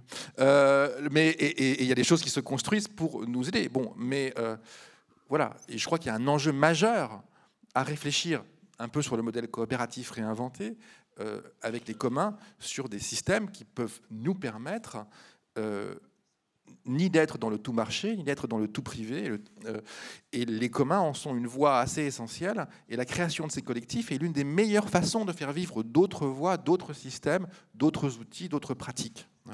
Hein, et je pense que là, il y a une vraie construction, quelque chose à penser et à construire euh, avec une force conviction qu'on devrait avoir par rapport à, certains types de, décideurs. Ah, ça me fait faire le lien vers la question on, il nous reste quoi euh, Tout petit quart d'heure, c'est ça On termine à, à et demi Un peu moins même On finit à demi Ça marche. C'est pour juste. OK. Euh, sur la question de la régulation, et je vais me tourner vers Raphaël, de savoir qu'on a bien senti dans les échanges que nous avons eus, de se dire est-ce que finalement la régulation, euh, elle est-elle. Euh, porte-t-elle la favorise-t-elle finalement la capacité aux citoyens de s'approprier tout ce qui est là-dessus sans remettre en question euh, le droit d'auteur qui est évidemment euh, euh, incontestable? Euh, Ou est-ce que la régulation prend en compte euh, ou défend aussi ces modes alternatifs qui est la troisième voie des communs, de se dire qu'il n'y a pas que l'exclusif marchand aussi euh, dans le partage du savoir et que on peut aussi décider de, dé- de- de- de défendre ces éléments-là? Et puis vous représentez l'ADOPI, vous l'aviez dit, et c'est pour ça que je veux vous redonner la parole, que l'ADOPI, ce n'était pas simplement que euh, la lutte contre le piratage, mais c'était aussi, euh, et donc je suis curieux de, de savoir de quoi il s'agit, euh, de, de sensibiliser d'accompagner euh, les gens. Donc voilà, régulation, la- verrouilleur, donneur d'accès. La, la régulation, déjà, c'est en, en théorie, en fait, il y a deux piliers. La, la régulation arrive quand dans un marché, on, on considère qu'il n'y a plus des, des- des- des règles de, de juste marché, de libre concurrence, par exemple, et que donc le marché ne, ne fonctionne plus de manière optimale. Donc, c'est deux piliers de la, concu- de, de la régulation. Un régulateur, c'est un tiers. C'est un tiers indépendant, c'est un, tiers de confiance qui sera, par exemple, entre des organisations, entre le consommateur, enfin le site ou le citoyen, ça dépend de, de, quoi on parle, et par exemple l'organisation pour essayer de résoudre un différend. C'est un premier pilier. Le deuxième pilier, c'est l'information. On ne peut pas réguler un marché si, par exemple, entre des acteurs économiques, il y a une asymétrie d'information. Euh, si certains, si les gros ont plus d'infos que les petits, ça, ne fonctionne pas. Je pense par exemple dans une logique de plateforme. C'est évident qu'aujourd'hui, un, Google, un Facebook ou une plateforme marchande Amazon a un peu plus d'informations qu'un, qu'un- qu'un- par exemple, qu'une une nouvelle plateforme qui voudrait s'installer pour faire du, e-commerce. Donc là, il y a, peut-être une asymétrie d'information, peut-être qu'un Peut-être qu'il y a, je dis bien peut-être, hein, je, c'est pas ma, ma spécialité là sur le sur le e-commerce, mais peut-être qu'il manque des données euh, publiques pour, euh, pour, pour mieux. euh, pour, pour mieux fluidifier le, marché, pour qu'il y ait de la libre concurrence, qu'il y ait des acteurs et qu'il n'y ait pas juste euh, un, ou deux monopoles. Voilà, c'est c'est ça la, la base de la concurrence. Donc, nous, à, à l'ADOPI, on a une mission, effectivement, la en tant que régulateur, on a cette lutte. Le premier point, c'est la, la- la protection du droit d'auteur euh, sur Internet. Donc, c'est la lutte contre le piratage, on n'y reviendra pas. C'est la fameuse réponse graduée, les emails pour les gens qui font du, pair à pair. Voilà, ça vous connaissez, euh, euh, vous connaissez tous, en, en- théorie, peut-être en pratique, mais c'est- pas grave. Je vous pardonne. Mais les, l'autre- les autres actions de, de l'ADOPI, c'est juste pour. euh, on est aussi un régulateur, donc on fait de, la, l'observation. Donc si vous avez, je, pense à, madame tout à l'heure qui posait des questions, alors plutôt sur les, euh, de la régulation, enfin de, de, pouvoir piloter sa, bibliothèque par des données. On fait des études, on produit des études qui sont toutes gratuites sur, évidemment, sur le site de, de l'ADOPI, sur les pratiques culturelles euh, numériques. Et par exemple, euh, on, a travaillé, euh, je fais juste une, petite pub, en 2014, ça commence à dater, mais on a fait une belle étude sur le, livre numérique, donc peut-être des sujets qui peuvent vous intéresser, euh, et on sortira prochainement, on a fini une étude sur les, DRM, enfin les MTP, les mesures techniques de protection, toujours autour du livre numérique, avec une autre étude plus qualitative sur, tout ce qui est livre numérique et handicap. On a, interrogé des, des non-voyants et des publics 10 dans leur, euh, pour essayer d'identifier quelles étaient leurs perceptions du livre numérique, les problèmes auxquels ils étaient confrontés. Ça, c'est quelque chose, je pense qu'on devrait le, publier au, prochain semestre, on va dire. Le, le calendrier, ça, dépendra de, nos publications. Et pour finir sur cette idée de régulation, on a aussi un régulateur des, DRM, des, euh, enfin des MTP. Euh, donc, quand il y a un différent, on pourrait être saisi, par exemple, imaginez des, un, un utilisateur de livres numériques était, je sais pas, chez Kobo, chez Kindle, il peut pas récupérer toutes des données, il veut les mettre euh, sur, une autre, sur un autre support, il pourrait nous saisir. On l'est pas assez souvent parce que le- les individus, les citoyens, les consommateurs ne savent pas qu'on peut nous saisir pour dire je ne suis pas d'accord, je trouve que ça ne marche pas. Euh, donc mon, mon usage privé, j'ai j'ai des, des restrictions d'usage dans mon usage privé alors que j'ai acheté un livre numérique. On peut nous saisir et on émettra un avis. L'ADOPI n'a pas de, de- de pouvoir de sanction. On n'est pas comme l'autorité de, la- de la régulation ou euh, l'AMF qui peut mettre, qui, qui peut mettre des, coller des, des amendes à des, euh, à des acteurs non vertueux. Mais en l'occurrence, on pourra euh, dire non, là, c'est pas juste, attention, il y, a- il y a un problème. La Donc, ça, c'est. La saisine, juste pour une précision, elle peut être qu'à titre individuel ou euh, une, euh, Un- une un- association professionnelle ou euh, Sur un différent, on a été. sur- Il faut qu'il y ait un différent. Il faut qu'il qu'un individu, ça peut être un consommateur, euh, un utilisateur, excusez-moi, Oui. Voilà, non, je, je suis précis parce qu'il y a des. euh, un utilisateur n'est pas nécessairement un consommateur euh, et inversement. Le- et, et re- ressentent un, un- un problème. Par exemple, on a été saisi, c'était au printemps dernier, par un utilisateur de Molotov. Si certains connaissent Molotov, qui est une sorte de voilà bon plateforme qui permet en fait euh, d'avoir accès à toutes les chaînes télé euh, gratuites. C'est une jolie interface, c'est une sorte de euh, de, Netflix, on va dire de la télé gratuite. Ma langue a fourché, ben on est obligé de, comparer à ça. Bref, il, il con- il considérait qu'il avait une restriction d'usage parce que sur Molotov, vous avez certaines le replay de, certaines chaînes gratuites et, et n'est pas de 100 heures mais de 20 heures. En l'occurrence de TF1 et M6, qui établit des restrictions d'usage plus fortes que France Télévisions. Donc il a dit, il s'est plaint en considérant que c'était une restriction à son usage personnel. Et le collège de l'Adopi, donc, a, nous avons pas mal travaillé là-dessus sur, le sujet, on a testé Molotov, etc. Et on a conclu qu'effectivement, il y avait certaines restrictions- d'usage. Donc, euh, le, collège de l'Adopi donc, le- a délibéré. Donc, l'Adopi a émis un avis officiel euh, qui est disponible sur notre site internet pour dire effectivement, sur ce point, il y a des restrictions d'usage que l'on considère anormales. Après, euh, que feront les chaînes, etc. Ça, on n'a pas de, l'Adopi n'a pas de, je l'ai dit, de pouvoir de sanction. Donc c'est juste un, avis. Néanmoins, quand une autorité euh, publique indépendante dit là, la situation n'est pas normale, ça a, un- ça, a un poids euh, dire, non négligeable dans la discussion, en l'occurrence de Molotov, avec les, les- les- les chaînes de télévision qui restreignaient l'usage.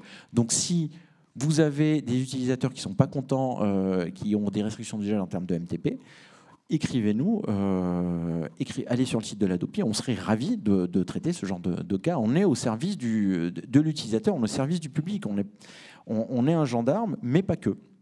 Et donc, pour revenir à votre question sur l'éducation, voilà, sur la sensibilisation, en l'occurrence, euh, ce qui rejoint un peu, la, je pense, une des questions tout à l'heure dans la salle, de, comment faire pour transmettre euh, la côté pratique et théorie. Alors, je vous ai dit, et, je le crois fermement, il y a l'école, euh, il y a l'éducation, il y a le livre, hein, beaucoup. Vous avez dit qu'il n'y a pas que le livre. Moi, je crois beaucoup au livre, une fois encore, pour l'idée du, du temps long et, et- et du, le fait d'avoir quelque chose qui n'est pas uniquement, euh, qui ne passe pas que par les écrans aussi. Je suis très vigilant parce que euh, y a une surexposition aux écrans. C'est pas le combat de l'Adopi, c'est le combat du CSA aussi, mais euh, c'est un combat que je, que je partage complètement, là vraiment à titre personnel, ça n'engage pas mon institution.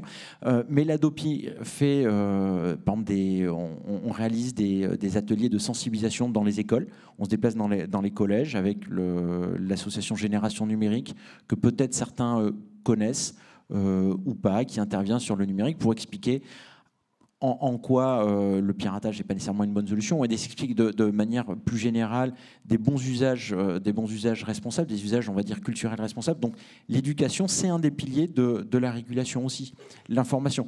Il y a- a- n'y a, pas que ces, euh, que, ces piliers, enfin... euh, je n'ai pas nécessairement envie de, de, de- faire toute la publicité de, euh, ce qu'on fait à l'Adopi en termes de sensibilisation. Je pense que ce n'est pas le but éventuellement, si vous le souhaitez, on serait ravi de faire des petits livrets aussi dans, les, euh, euh, à mettre par exemple dans, les bibliothèques pour expliquer c'est quoi le droit d'auteur, euh, quels sont les, les modes de consommation, des modes d'accès à des biens culturels en ligne. Il y a des modes d'accès légaux, des modes illégaux. Il n'y a pas que du payant, hein, je tiens à vous rassurer. Voilà, ça on peut en discuter si vous voulez après la, table ronde. En tout cas, on en serait ravis, ça nous ferait très plaisir à l'Adopi.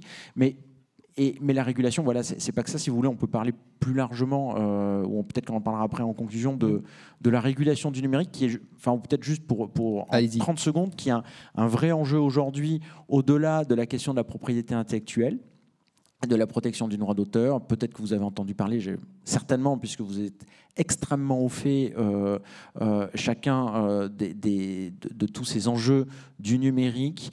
Il y a par exemple des, des- assises pour, une nouvelle pour la régulation numérique, les AGNUM, donc depuis le, fin août, à l'initiative du, du- secrétaire d'État au numérique, il y a des discussions entre, on va dire, les différentes administrations, autorités de régulation, l'ADOPI, mais il y a aussi la CNIL, l'ARCEP, l'ARGEL, qui s'occupe de la régulation des jeux en ligne, l'autorité de la concurrence, qui peut être impliquée évidemment dans des problèmes de, concurrence lorsqu'on parle d'accès à des plateformes, donc la régulation des algorithmes, par exemple. Tout ça, ce sont des questions qu'on se pose tous, euh, je veux dire, nous, les, régulateurs, que les administrations centrales euh, se posent.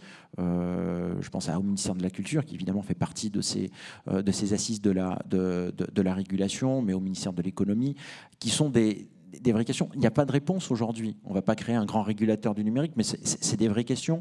Faut-il réguler, par exemple, les, euh, les algorithmes? Là, dans le train, j'étais en train de lire le, les, euh, la dernière euh, mouture des annales des mines qui parle de régulation du numérique. Donc il y avait euh, un petit article euh, d'Isabelle Falque-Perrotin, qui est la, présidente de la CNIL, qui, reconnaissait les, efforts réels hein, et, intéressants de la CNIL dans la maîtrise des données personnelles dans le sens où vous avez un peu plus de, de, portabilité de ces données, vous pouvez demander à récupérer vos données personnelles. C'est le RGPD. C'est compliqué. Quand vous écrivez à Facebook pour dire je veux toutes mes données, moi, ils m'ont toujours pas répondu.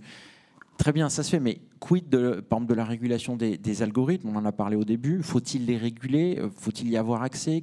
Comment? Pourquoi? Aujourd'hui, il n'y a pas de réponse. En tout cas, c'est des vraies questions qu'on se pose de façon plus large sur, le, euh, euh, sur la régulation qui posera par un régulateur peut-être, par un contrôle a posteriori, on est bien d'accord. Toute la régulation est de plus en plus a posteriori, parce qu'a priori, c'est quand on régule un, marché, euh, typiquement une licence de téléphone portable, euh, enfin de, téléphonie ou une chaîne télé hertzienne, mais c'est de moins en moins le cas, parce que euh, sur Internet, il n'y a pas de barrière à l'entrée. C'est un marché ouvert. Hein, voilà, j'ai peut-être été un peu long sur la régulation. Non, non, non, c'est juste que le temps arrive et j'aimerais que chacun puisse avoir une dernière temps de parole. Damien je, vais laisser le soin à Ariel de terminer du coup sur cette question, mais je vais. Il aura le dernier mot. Euh, moi, je voulais juste dire que je ne suis pas expert de ces questions en fait hein, de Adopi, mais quand même, elles m'intéressent et je les suis depuis longtemps et je m'inscris dans le temps long, y compris euh, le temps d'avant Adopi. Euh, donc, moi, j'ai assisté avec intérêt à l'époque, en 2005, sur les débats autour de la licence globale et j'ai vu en fait le lobbying à, la manœuvre euh, auprès des députés qui, pour exclure absolument cette disposition qui, euh, dont pourtant il était prouvé. Oui, bah, vous n'existiez pas encore en fait. Donc, euh, On est né en 2009, on fêtera en 2019 nos, nos 10 ans. Donc 2005, ça, là, il y a votre. je parlais plutôt des lobbies et des ayants droit en fait, ou alors des sociétés d'ayants droit de, qui défendent les, droits, enfin les ayants droit. et du coup, on a, on a éjecté cette piste comme si c'était quelque chose de scandaleux à l'époque, alors qu'en fait, il y a eu des modèles économiques qui ont montré qu'elle pouvait être très intéressante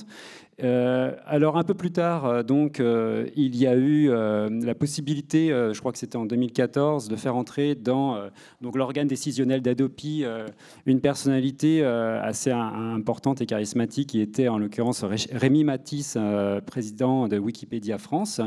Et là, il y a eu une nouvelle mobilisation des ayants droit du cinéma pour surtout ne pas faire que cette personne qui gère Wikipédia, vous vous rendez compte, la collaboration, la, le partage, ça, faisait peur, quoi, en fait, hein, dans Adopi. Alors, hop, exit Rémi Matisse. Ensuite, euh, alors c'était à l'instigation euh, d'Eric Walter, qui peut-être avait déjà commencé à faire, euh, à changer d'avis, du coup, par rapport à ses positions initiales.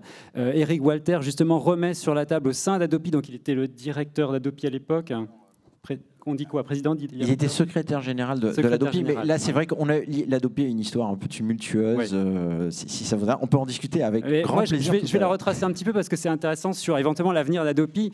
Donc euh, ce, cette personne en fait commence à penser qu'on devrait faire quelque chose quand même sur les offres de partage légal et, donc on se rapproche de, ce qu'on appelle la licence globale et hop, il, est licencié pour avoir euh, tenu ses positions.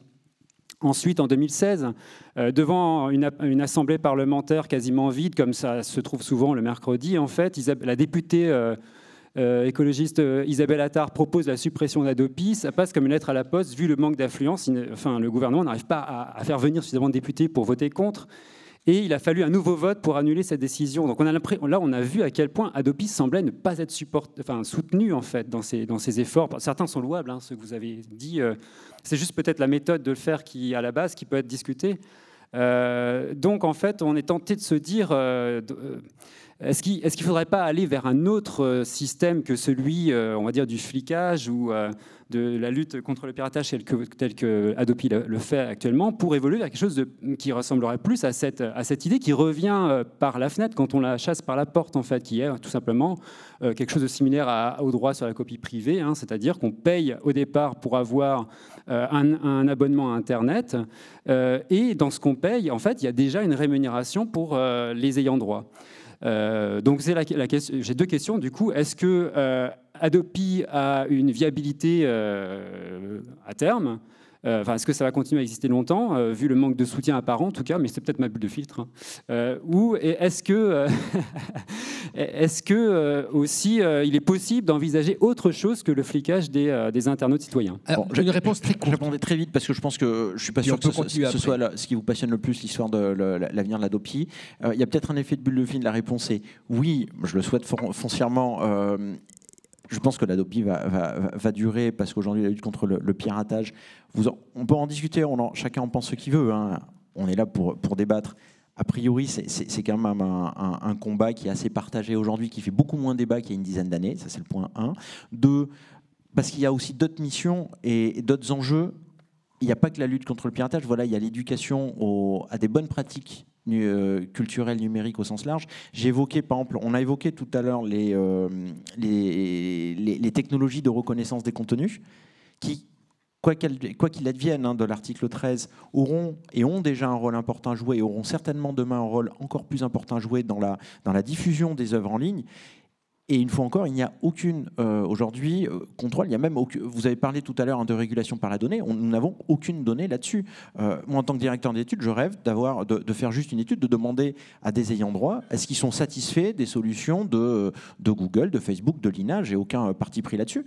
Mais on n'en a pas. Donc, dans l'accès à la connaissance et aux pratiques, même en tant qu'observatoire des, pratiques culturelles en ligne, il me semble que l'Adopi a, a certainement un, bel avenir et en tout cas un rôle essentiel à jouer, ne serait-ce que pour réaliser des études. Que font les internautes si on est dans une régulation par la donnée Oui, Ariel, on est, rapidement. on est déjà en retard. Donc, euh, bah, je vais essayer de conclure en trois mots, en fait, trois mots clés. Alors, revenir au mot algorithme et quand même donner cette notion, cette, cette idée que- euh, qui quand même montre la complexité de la question. Aujourd'hui, la plupart des algorithmes fonctionnent avec l'intelligence artificielle, en tout cas les, les- ceux qui sont les plus perfectionnés. Euh, c'est euh, ce qu'on appelle du machine learning, de l'auto- de l'auto-apprentissage, et un système d'intelligence artificielle qui fonctionne via ce qu'on appelle les réseaux de neurones. Euh, Lorsqu'on parle de transparence des algorithmes, il faut savoir que si euh, l'algorithme en question fonctionne avec la technique des réseaux de neurones, on ne peut pas voir ce qu'il y a dedans, ça fonctionne comme une boîte noire. Et c'est aujourd'hui un énorme problème en fait de, de ces algorithmes-là, c'est que parler de transparence ou de souveraineté, comme on en parle souvent des algorithmes, est absolument infaisable avec ces algorithmes qui fonctionnent via donc les réseaux de neurones. Alors il y a d'autres systèmes alternatifs qui existent, utilisant en tout ou partie les réseaux de neurones ou d'autres systèmes. On rentre dans des logiques techniques qui permettent plus ou moins de savoir comment ça se construit, mais on voit bien que le problème est lourd et difficile parce que de fait, euh, personne d'entre nous n'a choisi d'être gouverné par des algorithmes. C'est des modes de vie qui nous sont tombés dessus via un certain nombre type d'usage. Et donc ça cause effectivement un énorme problème euh, et la question effectivement de la résistance, de l'engagement et euh, de la régulation, pour le coup. Voilà, hein. Donc ça c'est le premier point, l'algorithme excessivement complexe. Le deuxième point, mon deuxième mot-clé, c'est mashup. Voilà. Pourquoi c'est mon deuxième mot-clé? D'abord parce que j'ai beaucoup aimé le mashup qui a été présenté par l'une des bibliothèques. Euh, ensuite, parce que je travaille, je connais bien Julien Lamy, des créateurs de mashup euh, ou de détournement. Euh, il vous explique que s'il devait tout déclarer, il ne ferait plus rien. C'est pas possible. C'est juste pas possible. En fait, un musicien comme celui de Future Sound of London, quand j'ai discuté avec lui, de la musique électronique, il fait de la musique via du sample, purement et simplement. Euh, il a une sorte de bibliothèque de samples, il crée un alphabet de samples. Euh, il ne peut pas tout déclarer, c'est juste, infaisable et ils ne peuvent plus créer. Mais il se saisit de son quotidien, de l'aujourd'hui. Je veux dire, euh, c'est ce que font aussi les créateurs de mashup. Ils se saisissent du quotidien, en fait, d'un environnement qu'on n'a pas choisi. En fait, d'un environnement de son et d'image, on s'en empare. Vouloir, empêcher les gens de se saisir de leur quotidien, c'est comme si on empêchait les Indiens d'Amérique de se saisir des plantes de, de- leur environnement à eux. Je veux dire, et c'est ce qu'a voulu faire, voulu faire à un moment donné les, maisons de disques et beaucoup de beaucoup d'acteurs. Je veux dire, euh, il y a une clé, c'est qu'au-delà de savoir dans un deuxième temps qu'est-ce que les gens en font, est-ce qu'ils en font un commerce ou pas, et là il y a une question qui joue de l'ordre de la régulation. La première étape, c'est de ne pas empêcher les gens de se saisir euh, bah, de ce qui fait leur quotidien pour se l'approprier. Sinon, on, devient, on devient tous des i-moutons et des i-chèvres. Et, et c'est ça le problème. Et ça, c'est un problème fondamental. Première étape, première étape, laisser les gens s'emparer de ce qui fait leur quotidien. Je veux. Et là-dessus, je veux dire, pour moi, c'est radical. Il n'y a même pas de discussion. Après, en fonction de ce qu'ils en font, on peut voir. D'où la question. Troisième point, régulation mais surtout fair use. On voit bien qu'une fois qu'on a mis ces deux points, réalité des algorithmes, qu'on le veuille ou non, mash-up, nécessité de s'emparer de son quotidien, comment on peut faire La régulation ne peut plus intervenir comme elle le fait aujourd'hui en, euh, en, amont systématiquement, euh, avec toutes ces logiques-là. Elle est forcément quelque chose de l'ordre du fair use, de l'encouragement au fair use, d'une logique à redécouvrir, d'une extension du droit de parodie en logique de droit d'usage. Et là, on est effectivement très loin de l'article 13. Merci. Merci aux trois. J'aimerais euh, en remercier, on peut peut-être applaudir nos trois invités. Euh, je, je tiens à remercier aussi les organisateurs de, de ces deux journées parce que je trouve que c'est très important de donner des espaces où on peut avoir des échanges et des réflexions de ce type-là. Et là, l'alliance du pratico-pratique hier, les projets, et injecter aussi des problématiques qui sont de l'ordre de l'éthique déontologique, c'est vraiment, je, je voulais le souligner, merci de donner aussi deux heures pour ça parce que souvent on a 40 euh, minutes pour le faire, donc ça aussi je voulais le souligner. Et puis enfin, je voudrais vous, vous laisser avec une citation de, de Aaron Swartz, que vous connaissez peut-être, qui était un jeune Américain, informaticien et militant des politiques, euh, militant pardon, politique pour le libre accès au savoir, qui est malheureusement euh, tragiquement, qui s'est tragiquement suicidé. Je vous passe les, les, détails. Il a dit une citation qui pour moi me tient en éveil d'un point de vue professionnel et qui pour moi une ligne. J'essaie d'y m'accrocher. Je vous, je vous je vous la donne la vraie question n'est pas de savoir quel effet a le travail que l'on a accompli, mais à quoi ressemblerait le monde si on ne l'avait jamais accompli. Voilà. Merci et bon retour.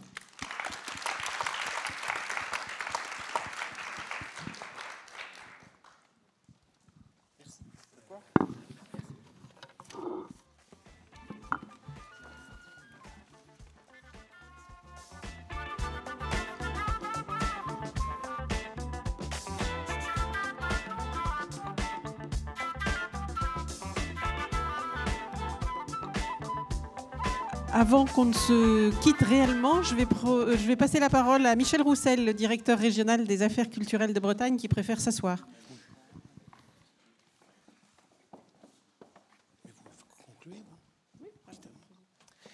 Oui, bonjour à, toutes et à tous. Je pense que la matinée a été bien dense, donc je ne serai pas très très long.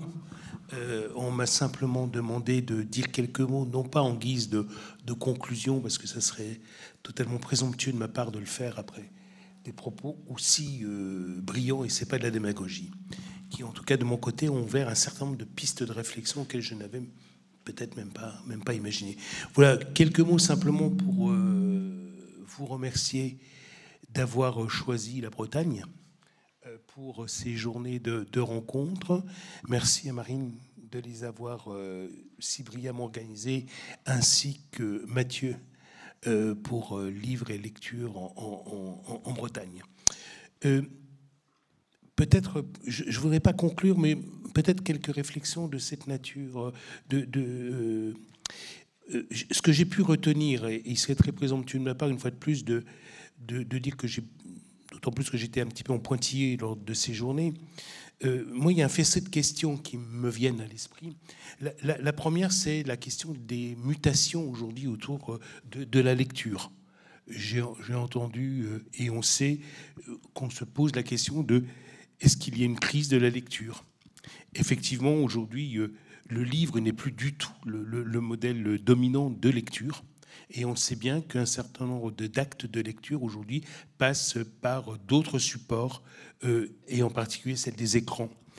Et, euh, c'est vrai que euh, Olivier Donat l'a bien dit et le dit bien que le fait de lecture à travers des romans ou des œuvres n'est plus qu'une petite partie aussi aujourd'hui de nos pratiques de lecture et, et toutes les études quantitatives montrent bien que la proportion de Français qui lisent le livre a tendance à diminuer et je crois que les statistiques que vous, avez évoquées euh, montre bien que l'effort lecteur, c'est plus de 20 livres euh, par an, ne cesse de baisser.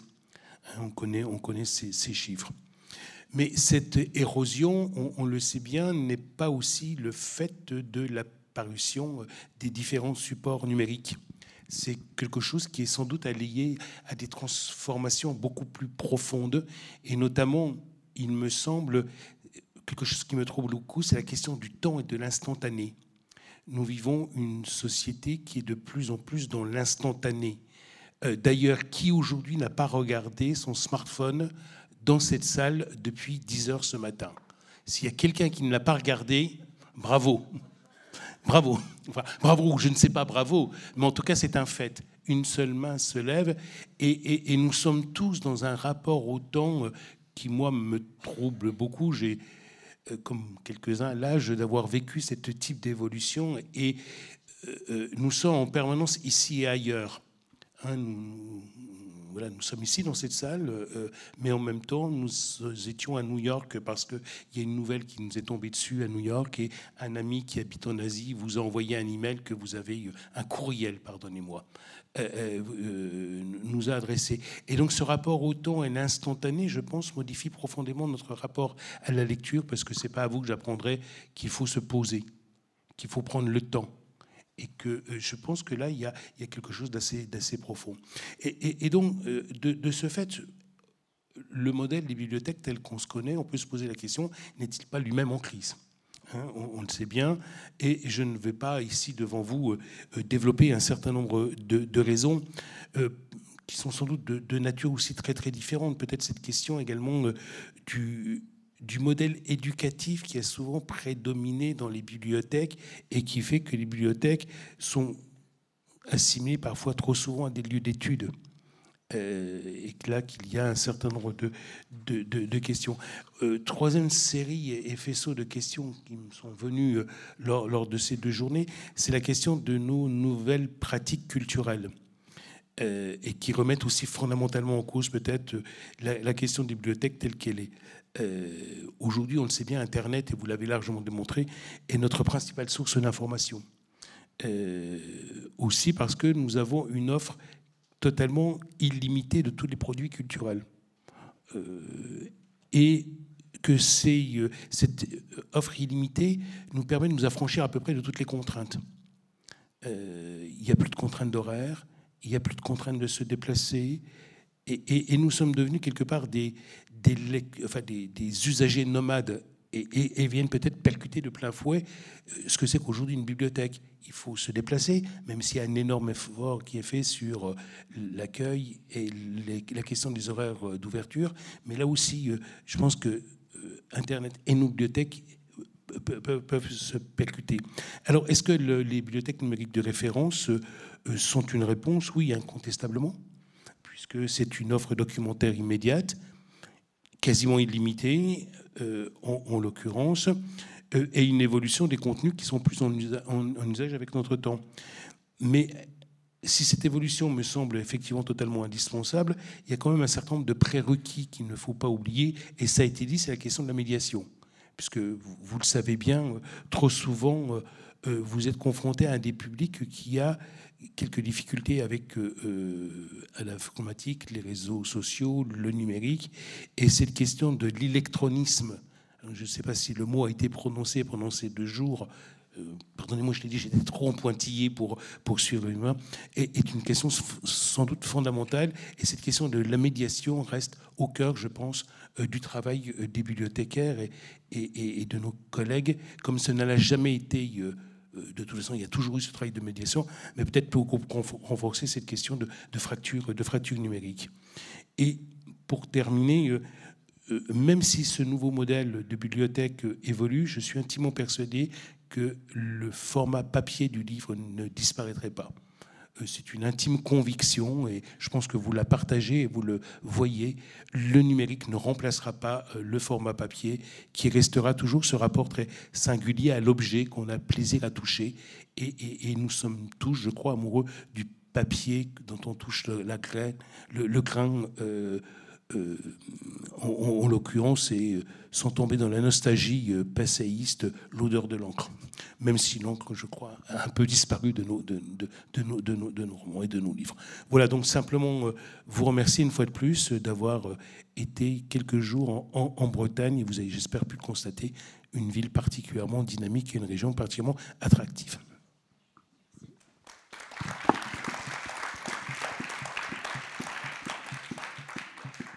Je vais encore euh, prendre quelques minutes pour euh, euh, remercier tous mes co-organisateurs de, cette, de, cette, de ces deux journées. Le ministère de la Culture en premier, qui est l'initiateur du réseau des BNR. C'est grâce à lui que nous sommes, que nous sommes réunis ici. C'est lui qui a financé ces deux journées. Livre et lecture en Bretagne, bien évidemment aussi, qui, a été très très actif dans, cette, organisation.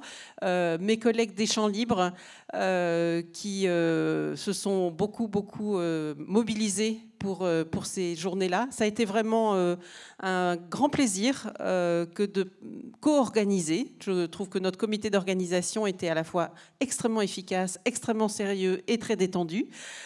donc merci Laurine, Bruno, Christelle, Florence, Mathieu, enfin voilà.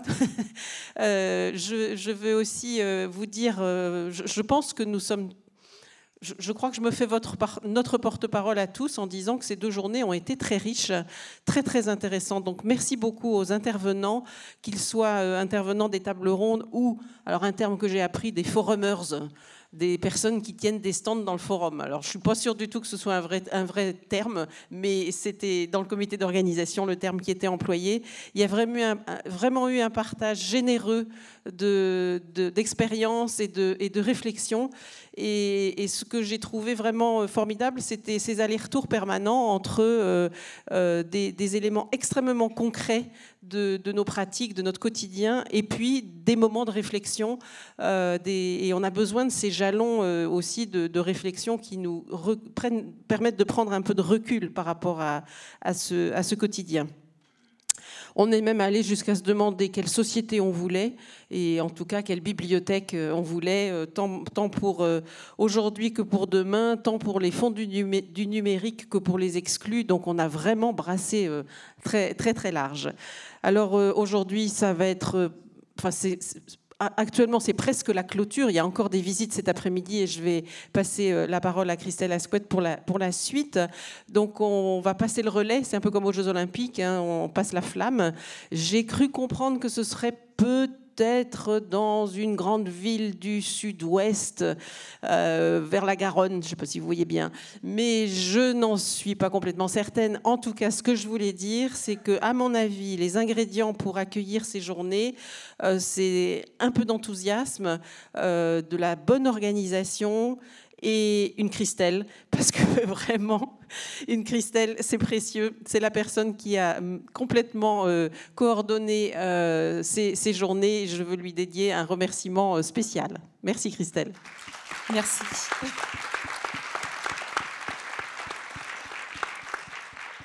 Merci beaucoup, c'est très gentil. Alors, je vais vous laisser partir très tranquillement et très vite parce que tout le monde doit avoir faim. Je vous donne juste quelques dernières modalités pratiques pour cette dernière journée. Euh, le repas est libre ce midi, sauf pour quelques intervenants et organisateurs. Nous nous retrouvons donc euh, euh, dans, le hall des champs libres à la sortie après les vestiaires. je vous rappelle que pour les visites, elles débuteront à partir de 14h30. Donc rendez-vous à 14h15 directement au Parlement pour ceux qui y vont et au musée des beaux-arts pour les autres. Pour les personnes qui visitent les champs libres, on se donne rendez-vous à 14h15 directement dans le hall des champs libres. Euh, les vestiaires sont disponibles jusque 17h30 maximum, donc vous pouvez y laisser encore vos valises jusqu'en fin d'après-midi. Voilà, 17h30, euh, ça serait voilà, vraiment la, dernière limite. Et enfin, je vous remercie de bien penser à déposer vos badges et laniards au vestiaire lorsque vous allez tout de suite récupérer vos sacs et manteaux. Merci encore à tout le monde et très bonne journée. Au revoir.